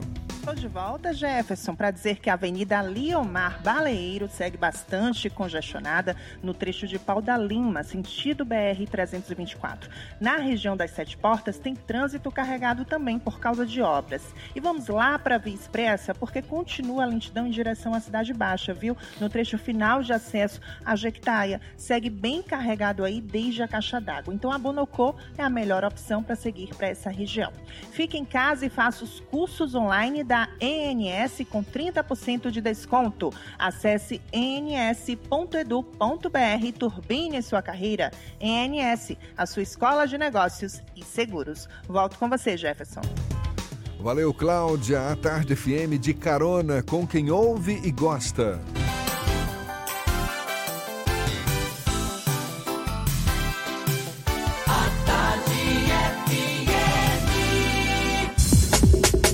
Voltamos a apresentar Isso é Bahia. Um papo claro e objetivo sobre os acontecimentos mais importantes do dia. O presidente do Tribunal de Justiça da Bahia, desembargador Lourival Trindade, suspendeu a liminar proferida pela sétima vara da Fazenda Pública de Salvador, que impedia a Embasa de cortar água de inadimplentes diante da crise provocada pelo novo coronavírus. No recurso, o Estado da Bahia alega que a medida, por não direcionar a proibição para quem de fato precisa de incentivos e subsídios, pode gerar um problema para os cofres públicos. A gente conversa mais sobre este e outros assuntos com o presidente da Embasa, Rogério Cedras, nosso convidado aqui no Issa Bahia, falando conosco por telefone. Bom dia, Rogério, tudo bom? Bom dia, Jefferson. Bom dia, Fernando. Bom dia a todos os ouvintes. É sempre muito bom estar aqui com vocês. Prazer tudo nosso. Rogério, a, a liminar que impedia a suspensão do fornecimento de água para consumidores inadimplentes foi suspensa. Agora, como é que a Embasa está considerando os casos em que o consumidor deixou ou vai deixar de pagar a conta de água por causa da dificuldade financeira resultante dessa crise provocada pela pandemia do novo coronavírus? Bom, a, a Embasa ela é uma empresa que é, precisa rodar com suas próprias pernas, né? Então a gente tem aí uma série de compromissos para que a gente consiga manter a empresa operando. É, temos os compromissos de fornecedores, produtos químicos que são essenciais para que a empresa, a empresa possa é, estar operando e mantendo a distribuição de água sem dificuldades para a cidade. Então a gente tem que tomar um pouco de cuidado. O Estado, já bem preocupado com essa situação, ele já tinha suspenso é, a, a, cobra, a, o corte das ligações de baixa renda é, que são contempladas aí principalmente com o Bolsa Família. Então esse tipo de ligação a gente já não está fazendo nenhum tipo de corte, não é? É, o principal da Embasa agora não é o corte, o principal nosso é exatamente garantia de abastecimento mas a gente precisa ter alguns instrumentos de cobrança, principalmente daquelas ligações de alto poder aquisitivo, de maior condição, para que a gente consiga um fluxo mínimo que garanta a operação da empresa, que os insumos vão estar sendo pagos para que eles consigam, eles mantenham sua, o seu fornecimento. A gente trata de insumos de vários comprados inclusive fora do país e a gente precisa honrar esses compromissos, inclusive com as empresas terceiras, para que a gente garanta aí o, o contínuo fornecimento de água para todos. O, a, função, a principal questão que a Embasa tem hoje não é a suspensão de fornecimento, não. Mas a gente precisa estar atento para que a gente consiga, sim, a manutenção da operação, para que a gente não prejudique muito mais gente, caso a gente não consiga é, essa continuidade. É aquela situação onde hoje está se falando muito, essa é a época que todos têm que se ajudar, não é? é a gente tem que avaliar realmente quem vai estar em uma situação mais difícil para tentar ajudar esse tipo de, de pessoas, é, mas também precisamos que os demais façam sua parte, honram com seus compromissos, com pagamentos de, de empresas, principalmente as essenciais, que precisam desse pagamento para dar continuidade no serviço.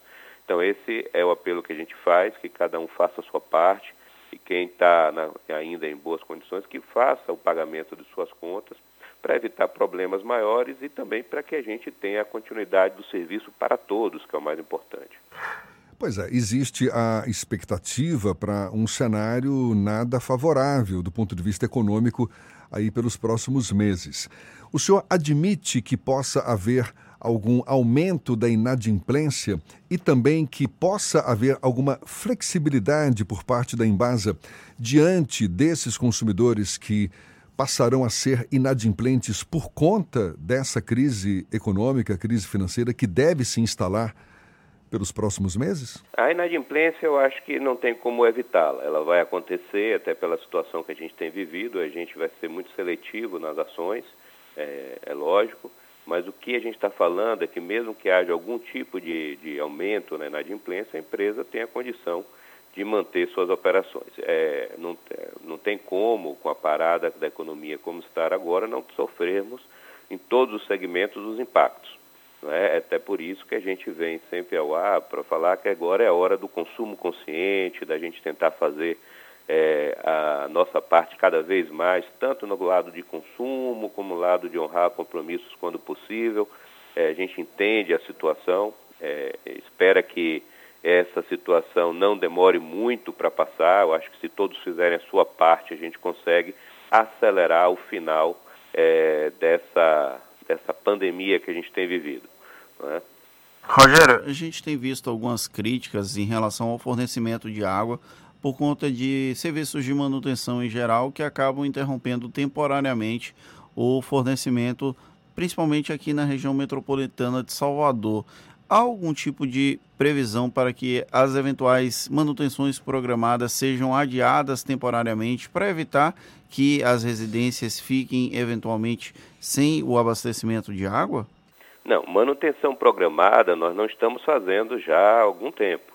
Mas a gente tem que entender que nós estamos falando da, da, de uma das maiores cidades do país, não é? Salvador é hoje entre a terceira e quarta maior cidade do país. É uma cidade que tem uma ocupação não muito organizada, é uma cidade de ocupações organizadas, temos áreas de, de, de baixa renda que são um dificultador, com a topografia bastante acidentada. E é, nós, temos, nós estamos falando de uma cidade que tem milhares e milhares de quilômetros de rede é, enterradas nas suas vias. E o que, é que tá, o que é que acontece ainda que não tem como não acontecer em cidades desse porte? Vai acontecer aqui em Salvador, em São Paulo, em todos os estados, lá fora é a mesma coisa. Você tem vazamentos numa rede desse porte. Mesmo que você tenha 0,1% de vazamentos nessas redes todas, que é um, um índice baixo, ele é significativo pela sua extensão. Então, vários pontos vão ter pequenos quebramentos, e aí esses quebramentos são motivados é, pelas condições da, das linhas, pela, pelo fluxo de veículos sobre elas. Nós temos linhas sobre várias avenidas, com fluxos pesados sobre elas, que geram vibrações, com ônibus, caminhões, etc.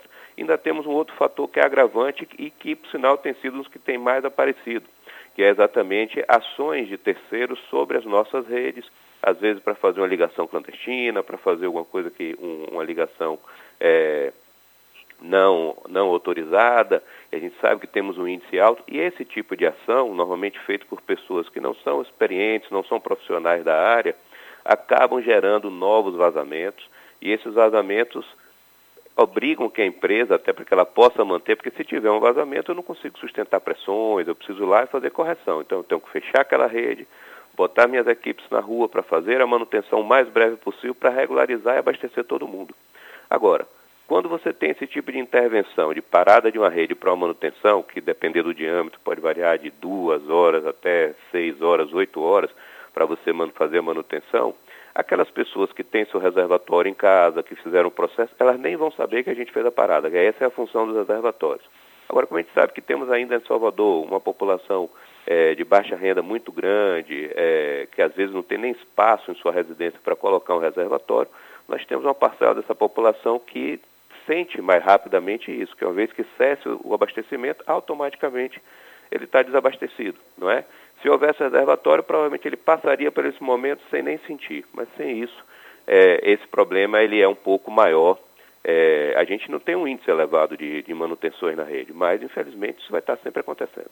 Muito recentemente, os moradores de Lauro de Freitas fizeram críticas bem duras ao desabastecimento durante um, quase um final de semana. Uma sema, durou mais ou menos quinta, sexta-feira e aí o processo se regularizou mais no sábado. Existe um esforço da Embasa para evitar que haja o desabastecimento durante muito tempo quando acontece esse tipo de manutenção que é obrigatória dentro do sistema? Claro, a Embasa hoje está com sua força de trabalho operacional toda mobilizada.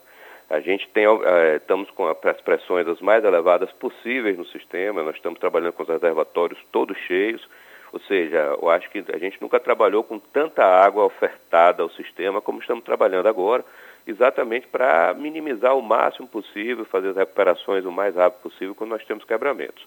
Lauro de Freitas realmente teve um quebramento maior, que exigiu uma intervenção maior.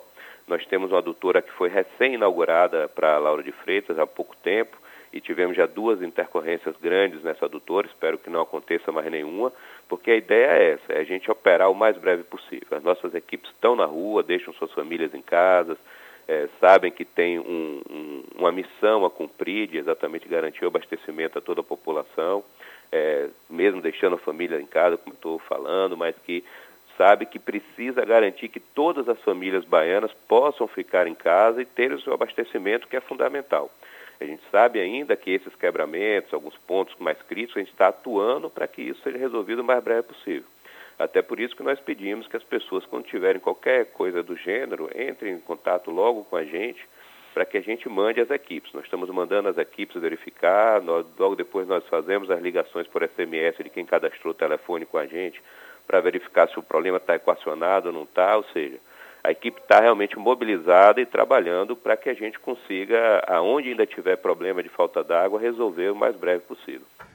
Pois é, Rogério, é, em paralelo a essa falta d'água provocada por uma eventual manutenção do, do, serviço de abastecimento e tal, a gente sabe que muitas comunidades simplesmente não têm água encanada em suas casas. Grande parte da população baiana é essa a realidade, não dispõe de água encanada. Nesse momento em que fala-se tanto sobre a importância de lavar as mãos, de manter a higienização, enfim, os cuidados necessários para evitar a proliferação desse novo coronavírus, o que, que a Embasa tem feito para garantir um melhor fornecimento de água em geral para as populações mais carentes? Bom, primeiro vamos é, inverter a forma de colocar. É? Eu acho que a Embada, a, o Estado não tem uma grande área desabastecida de fornecimento, muito pelo contrário. O Estado da Bahia hoje é um Estado que tem uma cobertura de água bastante grande comparado com todo o país. É, Salvador, por exemplo, tem uma cobertura de água também bastante elevada, ou seja, são pouquíssimas áreas hoje que nós não temos abastecimento. É lógico que você tem dentro da, da da cobertura da cidade. A cidade é viva, os bairros surgem muito rapidamente, às vezes os bairros surgem em áreas que não poderiam existir, em áreas de proteção ambiental, onde o próprio algumas ações legais que até nos impedem, tanto nós como a Coelba, de ir lá e regularizar a situação. É, isso sempre foi é, uma coisa que aconteceu, porque a Embasa, em todas as áreas que podem ser regularizadas, nós estamos regularizando e tentando atender todo mundo. É lógico que quando surge um problema desse tipo, podem surgir, ainda existir uma, duas, três áreas novas, recém é, ocupadas, que a gente ainda não tenha o abastecimento, mas nós estamos avaliando de uma em uma e tentando fazer e regularizar o mais breve possível. Recentemente, inclusive, em uma comunidade onde a gente ainda não atende, até porque foi uma comunidade que ocupou um terreno privado e eu ainda não posso atendê-la, né? Mas a gente mandou alguns carros-pipa para auxiliar e ajudar. A ideia agora é realmente atender e ajudar o máximo possível é, a toda a população. Essa é a orientação que nós temos dado para a empresa como um todo. Rogério, como é que está se dando o atendimento ao cliente nesse momento agora? A gente sabe que as lojas de atendimento presencial estão fechadas, me parece que desde o dia 25 de março. São canais remotos. Quais os canais de comunicação que a Embase oferece para os clientes para, enfim, atender às demandas que surgem por aí? É, a única alteração que nós tivemos foi nossos canais é, presenciais, nós realmente fechamos as lojas até para evitar aglomerações, o contato é, pessoal, que é o momento é, de realmente de isolamento, de garantia que a gente vai fazer esse, vencer essa pandemia que existe. Agora, todos os outros meios nossos de acesso estão funcionando normalmente, ou seja, nós temos o nosso 0800, que é o 0800 0555 195, que está à disposição da população. Quando nós tivemos o fechamento da loja e houve também uma exigência do Ministério Público de a gente reduzir é, o número de pessoas nas mesmas salas, mas nós rapidamente fizemos uma ação. Hoje estamos com o nosso 0800 totalmente é, operativo, totalmente reposto, em áreas diferentes, mas totalmente reposto, e está aí disponível para a população. Nós temos os nossos canais virtuais, que é o, através do site da Embasa, você acessa a agência virtual da Embasa. Nessa agência virtual você tem lá disponível todos os serviços, inclusive acesso também para tirar dúvidas, por exemplo, quem quer tirar dúvidas sobre tarifa social, de como se está contemplado ou não está contemplado nesse novo programa do governo, está lá, está tudo disponível para vocês. Nós temos também, através dos celulares, que hoje a gente sabe que tá, todo mundo tem um celular desse tipo, que pode dar a ter acesso, então, tanto os celulares por iOS como de Android, nós temos um aplicativo, um app da Embasa, só é digitar lá no, no local onde verifica os aplicativos. Embasa vai vir lá o nosso aplicativo e lá também está disponibilizado todos os nossos serviços para atender a população, inclusive, é, toda. É, lá você pode, inclusive, é, falar sobre falta d'água, falar sobre vazamentos, tirar foto, registrar o local, exatamente para facilitar ao máximo o acesso aos nossos canais. Rogério, e como é que está a questão da proteção aos colaboradores da Embasa? A Embasa é uma empresa que emprega algumas milhares de pessoas aqui na Bahia. Vocês têm tido algum tipo de cuidado específico para os profissionais que atuam, inclusive, na, nas obras para evitar que as pessoas, a população fique desabastecida e as obras eventualmente vão ter que concentrar um número mais, relativamente grande de pessoas. Como é que está esse cuidado com os colaboradores? Olha, nós temos seguido todos os protocolos que têm saído. Não é? A Embada tem gerado os protocolos próprios ainda para reforçar a segurança do nosso pessoal. Então, todo mundo que está dentro daquela faixa de risco, ou por idade, ou por alguma questão de saúde, nós já colocamos em home office ou, ou foi colocado em férias, exatamente para ter a proteção do profissional, para ele ficar no isolamento necessário. Uma parte dos profissionais nossos que podem atuar também em home office, nós já colocamos todos em home office exatamente para protegê-los. Agora, o nosso profissional de campo, principalmente o de operação que garante o funcionamento do sistema, Esse que merece o aplauso de todos, assim como os médicos, o pessoal da, de limpeza urbana, ou seja, os policiais que estão aí na rua fazendo a sua atividade para garantir a segurança dos demais, merecem os seus aplausos e o nosso pessoal está na rua. Eles recebem aí os equipamentos de segurança necessários para que a gente tenha proteção para eles. Nós estamos tentando adquirir cada vez mais máscaras, estamos gerando inclusive o próprio álcool para a gente distribuir para o nosso pessoal nos nossos laboratórios, exatamente para a gente garantir a proteção deles e que eles possam estar lá no campo fazendo aquela atividade que garanta a operação e que a água chegue para todos no nosso estado. Está aí Rogério Cedras, presidente da Embasa, conversando conosco aqui no Issa Bahia. Muito obrigado pelos seus esclarecimentos, Rogério. Bom dia. Eu que agradeço e estamos sempre à disposição. Aqui todo mundo fazendo sua parte, a gente em breve vai estar se livrando desse problema que tem atrapalhado a vida de tanta gente. E a gente lembra que essa conversa também vai estar disponível mais tarde nos nossos canais no YouTube, no Spotify, no iTunes e também no Deezer. Agora, 8h44 na Tarde FM. Você está ouvindo Isso é Bahia. Para vencermos o coronavírus, o mais importante é: Fique em casa. Lave sempre as mãos com água e sabão e Fique em casa. Não são férias, é um compromisso de todos. Fique em casa. A Bahia contra o coronavírus. Governo do Estado. Em oferta incomparável. Tem vantagem incomparável. Operação Volkswagen incomparável na Baviera. De Cross Sense, o mais completo da categoria por apenas 57.629 para PCD. É isso mesmo. O de Cross Sense, o lançamento da Volkswagen por apenas 57.629 para PCD na Baviera. E ainda te auxiliamos na retirada das isenções. Fazer parte da nova Volkswagen Vale. Baviera, Avenida CM, Iguatemi, 3340-3190. No trânsito desse sentido à vida, consulte condições. Para vencermos o coronavírus, o mais importante é: Fique em casa. Lave sempre as mãos com água e sabão e Fique em casa. Não são férias, é um compromisso de todos. Fique em casa. A Bahia contra o coronavírus. Governo do Estado.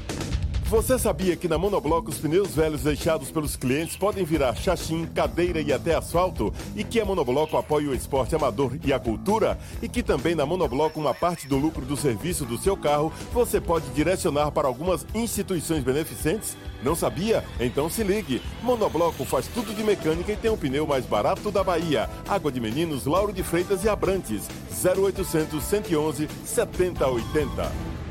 Olha, atenção para um alerta importante sobre o coronavírus. Você já deve saber que esse vírus é uma das maiores ameaças às nossas vidas e está se espalhando rapidamente por todo o mundo. Agora, apesar de ainda não existir nenhuma vacina ou medicamento para combater a doença, o governo do estado tem algumas dicas bem simples que podem ajudar na nossa proteção. Anota aí: lave sempre as mãos com água e sabão Evite contato com pessoas que estejam com sintomas de gripe. Mantenha sempre um metro e meio de distância das outras pessoas. Cubra com o braço o nariz e a boca ao espirrar ou tossir. Evite tocar nos olhos, nariz e boca e deixe os ambientes bem ventilados. E o mais importante, fique em casa. Foi assim que outros países conseguiram combater o avanço da doença. Escute os especialistas de saúde. Fique em casa. Todo cuidado é pouco, minha gente. Então, é muito importante seguir todas essas dicas de saúde. Vamos nessa que a prevenção é o remédio. A Bahia contra o coronavírus. Governo do Estado. Voltamos a apresentar Isso é Bahia. Um papo claro e objetivo sobre os acontecimentos mais importantes do dia. Agora 8h47, temos notícias da redação do Portal à Tarde. Quem está a postos é Thaís Seixas. É você de novo, Thaís. Oi, Jefferson Fernando, bom dia. Bom dia aos nossos ouvintes de todo o estado. O município de Teixeira de Freitas, no extremo sul baiano, reabre o comércio, mesmo com três casos confirmados de coronavírus. Entre os dias 21 e 31 de março, os estabelecimentos resolveram suspender o funcionamento por iniciativa do Sindicato do Comércio Varejista. Já o decreto da Prefeitura estendeu a paralisação até a última segunda-feira, por isso os lojistas retomaram as atividades ontem. A Prefeitura atendeu um pedido do sindicato permitindo a reabertura e informou ao portal à tarde que pesou na decisão a queda no número de casos suspeitos registrados na cidade nos últimos dias. Já a Prefeitura de Santa Cruz Cabralha prorroga o período de suspensão das atividades e do comércio de rua. O decreto foi publicado na edição de segunda-feira do Diário Oficial do município. De acordo com a medida, estão mantidos os horários do serviço de travessia de balsa, mas a quantidade de passageiros é reduzida em 50%. Seguem proibidos passeios marítimos e terrestres, assim como eventos com aglomeração de pessoas, incluindo casamentos, aniversários e confraternizações. O funcionamento de estabelecimentos comerciais também permanece suspenso. Eu fico por aqui. Essas e outras notícias estão no portal atarde, atarde.com.br. Vamos agora com as dicas da Marcita. Shows, dança, teatro, música, diversão. Ouça agora as dicas da Marcita com Márcia Moreira. Olá, vamos às dicas para esta quarta-feira. O que é civilização? Quem são os bárbaros da história? Essas são algumas das questões abordadas no documentário Mensagens da Terra, que apresenta a forma de viver e pensar de quatro indígenas brasileiros de quatro etnias: Pataxó Ranranran, Tupinambá, Cariri Chocó e Pancararu. O vídeo convida o público a rever seus valores e ações e repensar a forma de viver e o que entendemos por sociedade civilizada o lançamento será hoje às quatro da tarde no canal Mensagens da Terra no YouTube, seguido de uma live com alguns protagonistas do projeto para debater a temática do filme. E o Gate Institute, em parceria com a plataforma Melanina Digital, vai realizar a Sala de Dramaturgia Virtual Brasil. Através desta ação, será produzido um texto inédito para teatro nascido ao vivo da escrita coletiva de cinco dramaturgos brasileiros. Alde Anunciação, que também é curador do projeto, Diego Araúja, Johnny Salaberg, Maria Chu e Mônica Santana. A Sala de Dramaturgia Virtual Brasil começa hoje às sete da noite com uma videoconferência na qual os cinco autores vão debater possíveis temáticas, além das regras que vão nortear o trabalho. O público participa ao vivo através do Facebook do Get. Mais dicas para curtir em casa no meu Instagram, Dicas da Macita. Beijos e fique em casa. Isso é Bahia. Olha, o Senado aprovou ontem um projeto que cria uma linha de crédito para micro e pequenas empresas durante a pandemia do novo coronavírus.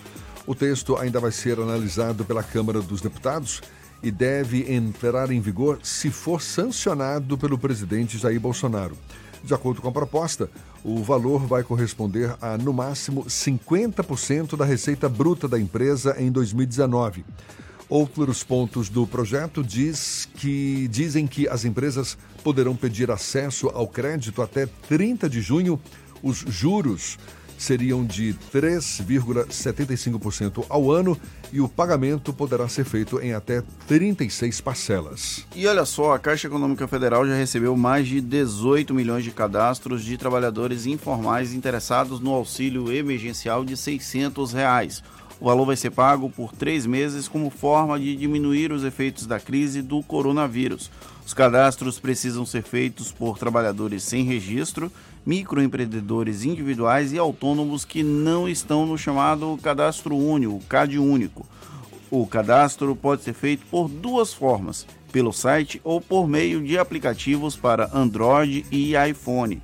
De acordo com o balanço da Caixa, houve quase 94 milhões de acesso ao site oficial para cadastro até as 9 horas da noite de ontem o governo começa a pagar amanhã a primeira parcela do auxílio emergencial para pessoas inscritas no cadastro único, com conta no Banco do Brasil ou poupança na Caixa Econômica.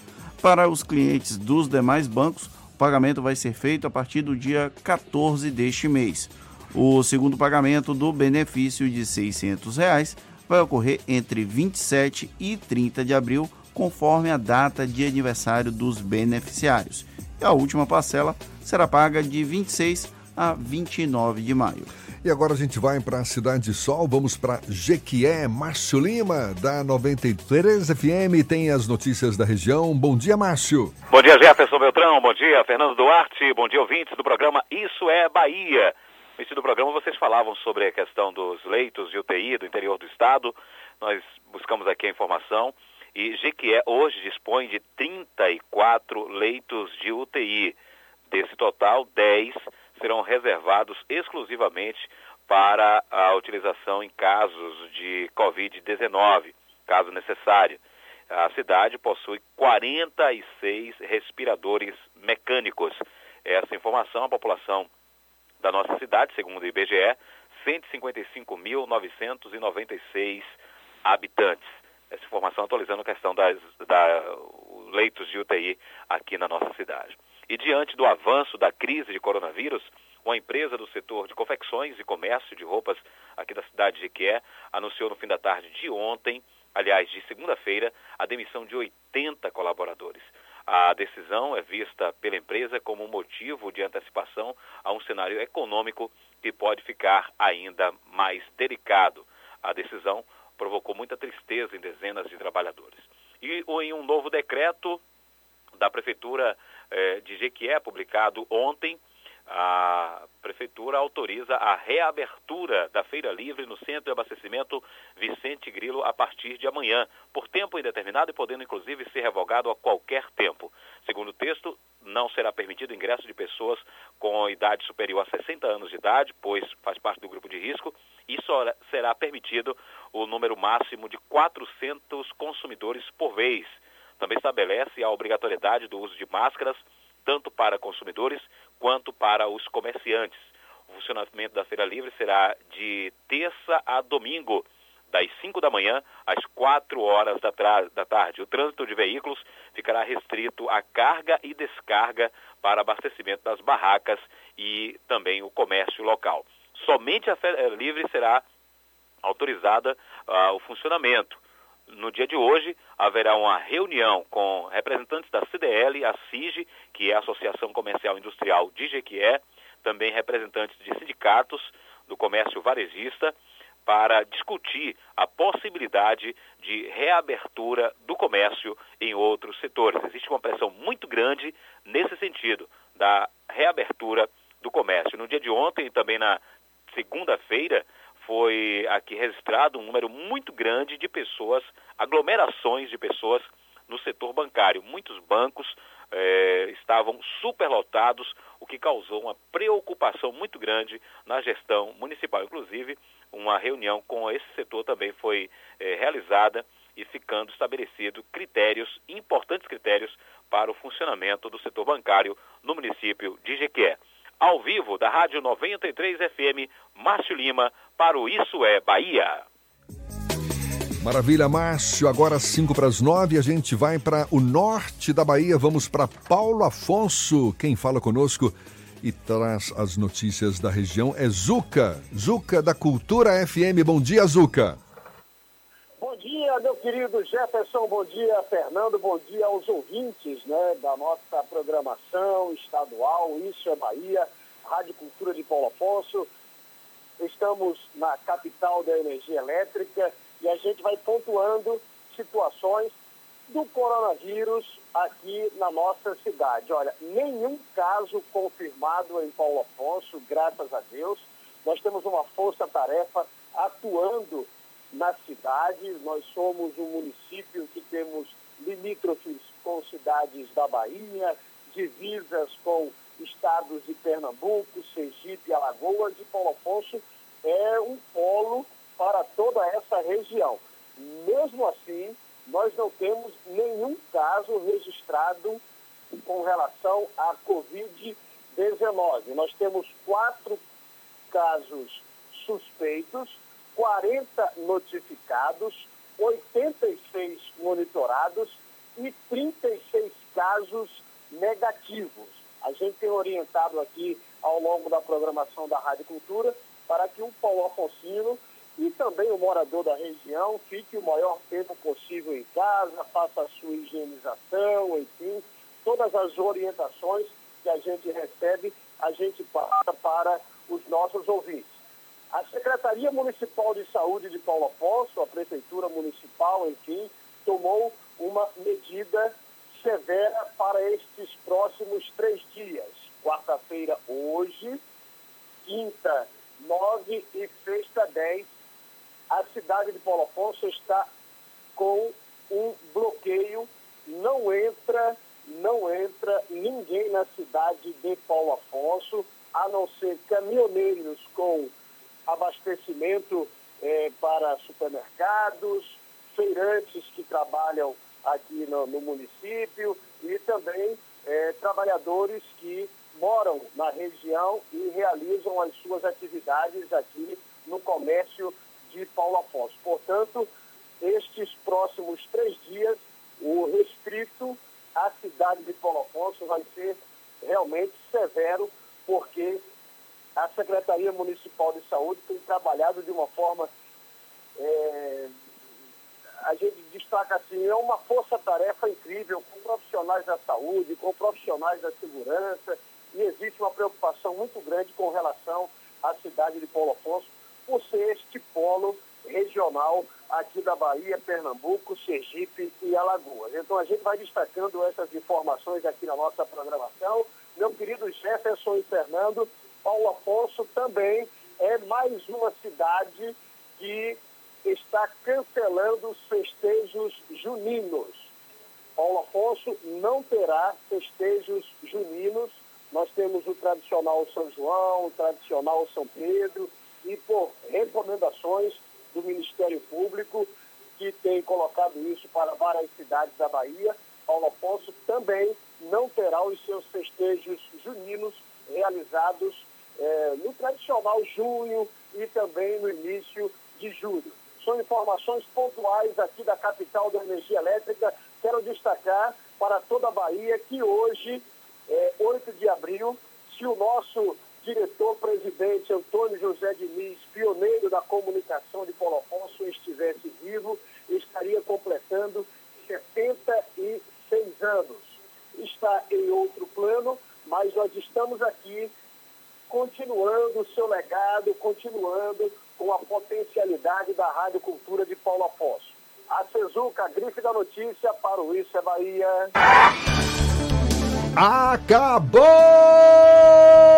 Fernando! Muito obrigado pela companhia de todos vocês nas últimas duas horas. Amanhã retornamos às sete da manhã para Salvador e em torno e a partir das oito para todo o estado. Um grande abraço no coração de todos vocês. Muito obrigado pela companhia, pela audiência, pela confiança. Quarta-feira, meio de semana ainda, muito chão pela frente. Aproveite bem o dia. Amanhã tem mais. Tchau, tchau, tchau, tchau, tchau, tchau.